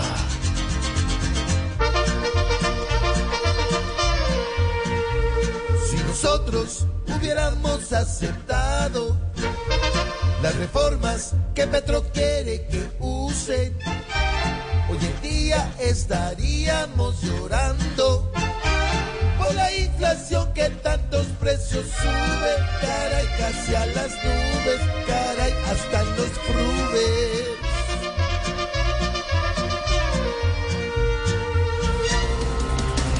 La Cancillería citó con urgencia al embajador en Nicaragua, León Freddy Muñoz, por participación en marcha sandinista. Eh, si sigue así en Nicaragua, que avise para mandarlo mejor para Guatemala. O si no, para Caracas, o, o sea, para Guatepeor. Uy, presidente.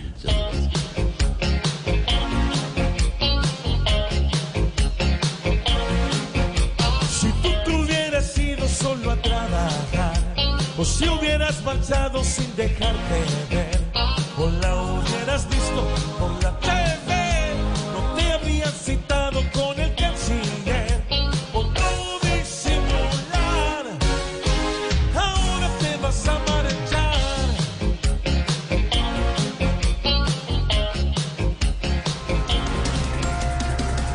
Pasajero canadiense agredió a un policía a golpes en el aeropuerto del Dorado de Bogotá. Ay, pero hay que mirarle el lado bueno, Esteban. ¿Cuál lado bueno? No tiene el, lado el- bueno. El morado del ojo le combina con el verde oliva del uniforme. No, Aurora, ¿cómo se llama? No, hombre.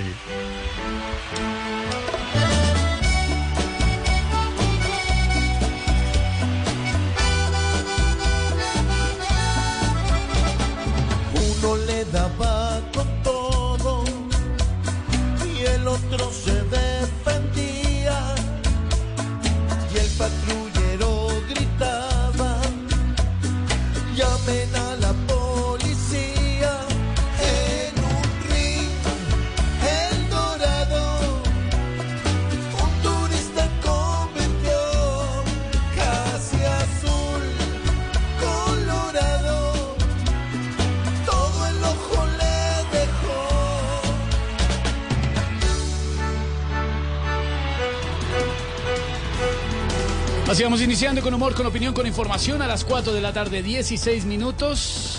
Un bonito día. Deje de regar ese trago ahí, señores, eh, en Voz Populi. ¿Qué es eso? Bienvenidos.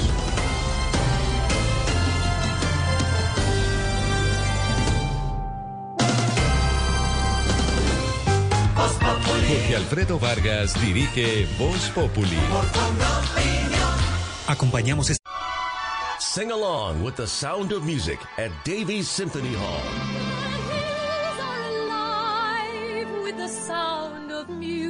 the. The Academy Award winning Julie Andrews musical returns to the big screen, part of a fun filled program with a costume competition, audience participation, and goodie bags for all. A guaranteed hit for the whole family. July 16th. Tickets and information at sfsymphony.org. Mañana que queremos, debemos decidir hoy. Por eso en Nescafé Artesano decidimos impactar positivamente en el ambiente y la sociedad para que decidas un café de origen cultivado de la mano de caficultores capacitados en el buen manejo del agua, procesado en una fábrica que usa energía limpia proveniente de nuestro café y que lleva todo el sabor de las regiones que nos inspiran. Antioquia, Santuario Risaralda y Valle del Cauca. Conoce más de nuestras decisiones en nescafé.com.co y decidamos el futuro con cada taza.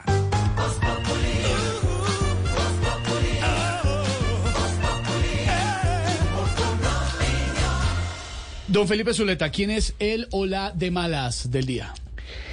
Ay, don Esteban, yo creo que la de malas es la mm, ministra de Minas, la doctora Irene Vélez, porque anoche tarde el abogado Daniel Briceño sacó un contrato que suscribió su marido, un holandés, por eh, 128 millones de pesos. Un poquito más de lo mismo, ¿no? Mm, sí. Lo que tanto se criticó. Lo- bueno, sí, pero de malas, porque mm, este abogado briseño, que es tal vez uno de los tipos que más sabe del SECOP en el país, si no es el que más sabe, le sacó la declaración de bienes y rentas en donde hace unos pocos días le preguntaron ahí, en el- pues que toca declarar, estaba soltera. Ay, ay. Y entonces se lo sacó Briseño y le tocó salir a decir que era un error de, de mecanografía, que alguien se había equivocado. Oiga, qué cosa tan increíble, ¿no? Es, es más de lo mismo. Ay, ay, ay, Dios mío. ¿no? Tanto que, tanto que Tanto que se criticó, dicen. claro. No, que en general, ¿no? Y entonces si usted se va a ver, entonces tiene contrato fulanito y sutanito y menganito y por el otro lado y ta, ta, ta. Pero tan de malas que, que mm, el abogado briseño hizo la tarea y la pilló. De malas. De malas. La ministra así somos los Irene briseños. Vélez. ¿Usted la está asesorando, doctor Joe Hurtado Plata? Así somos los briseños. Ah, no, usted. Los briseño pilos. Claro, su primo Daniel. Don Pedro Viveros, ¿quién es el o la de malas del día? La policía colombiana, Esteban. Mm, claro. Yo creo que nosotros vamos a tener que sentarnos a hacer una reflexión muy grande, los colombianos. Porque ya hasta los extranjeros entran aquí, cogen a un policía con ánimo de agarrarle su pistola de dotación y además de eso, en un aeropuerto internacional, lo agarran a golpes.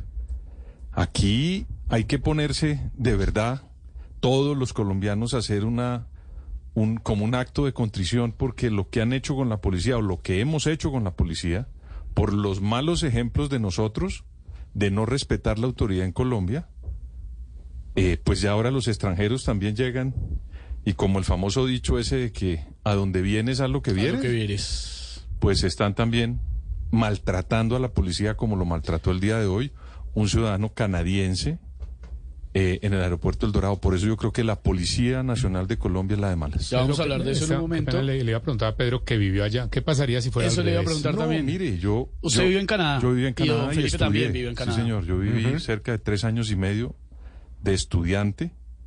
No me pasó absolutamente nada, ni con la autoridad, ni con mis vecinos, ni con nadie, ni con mis profesores.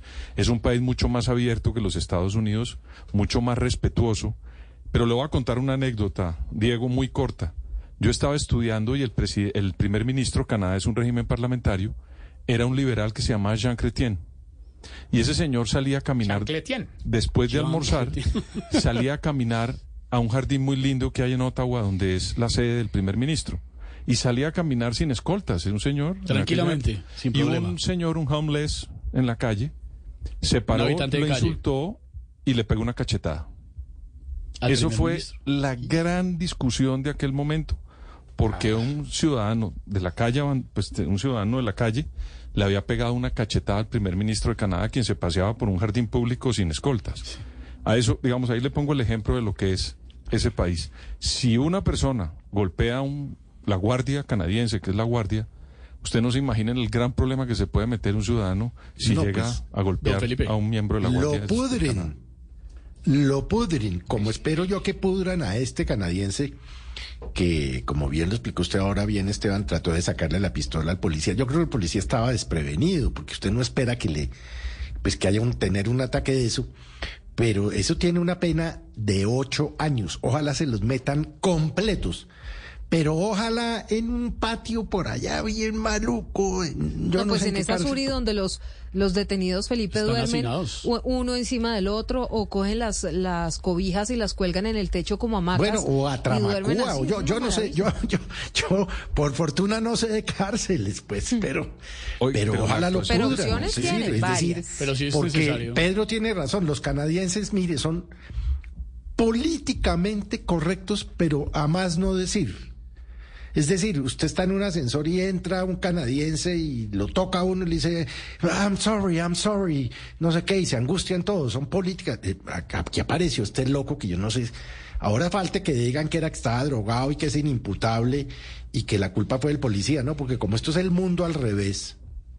Ojalá sí suceda algo ejemplar. No, pues que le den ocho años, es, lo es la máxima. Además es un delito relativamente nuevo, es un, es un delito que se hizo después de las protestas que se hizo eh, en Es un delito a estrenar. Pues a estrenar, no, creo, no, sí, a estrenar, yo no creo que lo hayan estrenado todavía, pero ojalá lo pudran, es que no hay derecho. Vamos a ver qué pasó, eh, todos los detalles les vamos a contar en un momento del incidente, el video viral de un ciudadano canadiense agrediendo brutalmente a un policía en el aeropuerto del Dorado de Bogotá. Silvia, ¿a qué, ¿quién es él o la de malas del día? En realidad no es el Ola, son los 9.000 habitantes, Esteban y oyentes, de los municipios de Novita, Cipí, Litoral de San Juan, Istmina y Medio San Juan. 9.000 personas que no solamente están confinadas por cuenta del paro armado del ELN, sino que se están muriendo del hambre. ¿Por qué? Porque ellos viven de diferentes actividades como la pesquera y la agrícola y lo hacen en sus parcelas. Por cuenta del paro armado del ELN, estas personas no han podido ir a cosechar o extraer, digamos, su pan coger. Es lo que está advirtiendo el gobernador y por eso esos habitantes son de malas. ¿Dónde está el gobierno? ¿Dónde están las autoridades? ¿Dónde está el Estado haciendo presencia en esos municipios de uno de los departamentos más deprimidos, pobres y violentados en Colombia? La gente confinada, la gente muriéndose de hambre, Esteban, nadie hace absolutamente nada, el ELN paseándose por su, como Pedro por su casa, y mientras tanto el gobernador advirtiendo que el clan del Golfo también está empezando a ganar territorio allí en esa zona. Dígame si esos nueve mil habitantes de esa, de esa parte de Colombia no son los de malas de esta semana. Ay, ay, ay, de malas, al estilo Voz Populi. No importa su elección,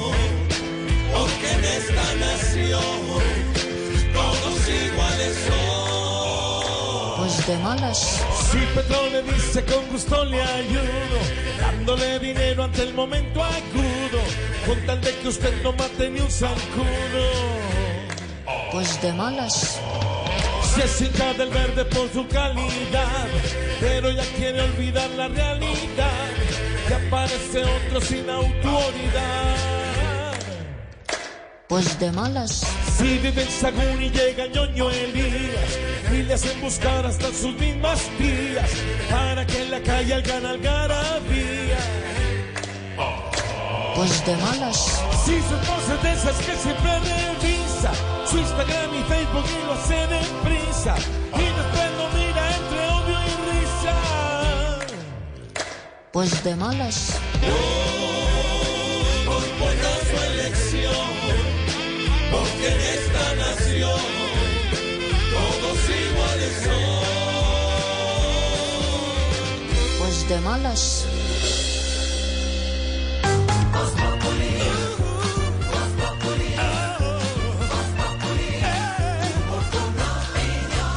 With no fees or minimums and no overdraft fees, banking with Capital One is the easiest decision in the history of decisions.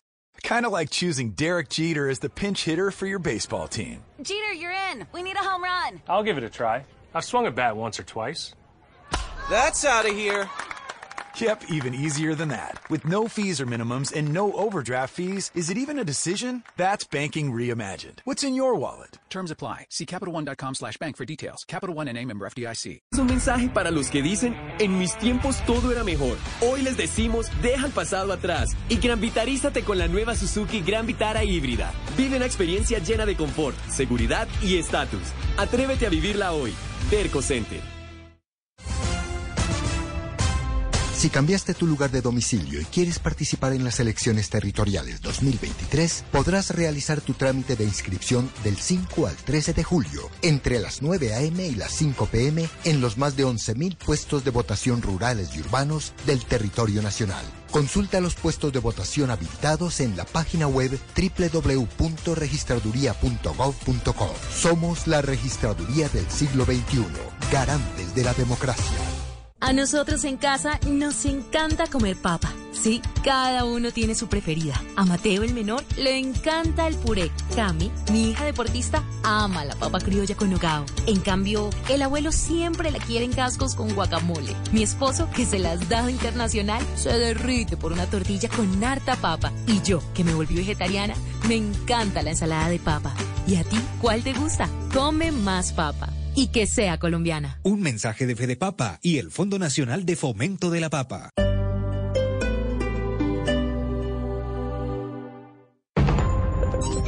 Llega la voz de la verdad para desmentir noticias falsas. Pregunta para Vera. ¿Es verdad que los migrantes venezolanos en Colombia pueden gestionar el registro único de migrantes venezolanos RUMVE a través de terceros o por redes sociales de supuestos funcionarios de Migración Colombia, sin necesidad de tramitarlo directamente con la entidad? Esta noticia es falsa. Autoridades colombianas han alertado de cuentas en redes sociales de falsos funcionarios que engañan a los usuarios y ofrecen el servicio de gestionar estos permisos a cambio de un pago. Aclaran que el trámite del Registro Único de Migrantes Venezolanos RUMV es gratuito.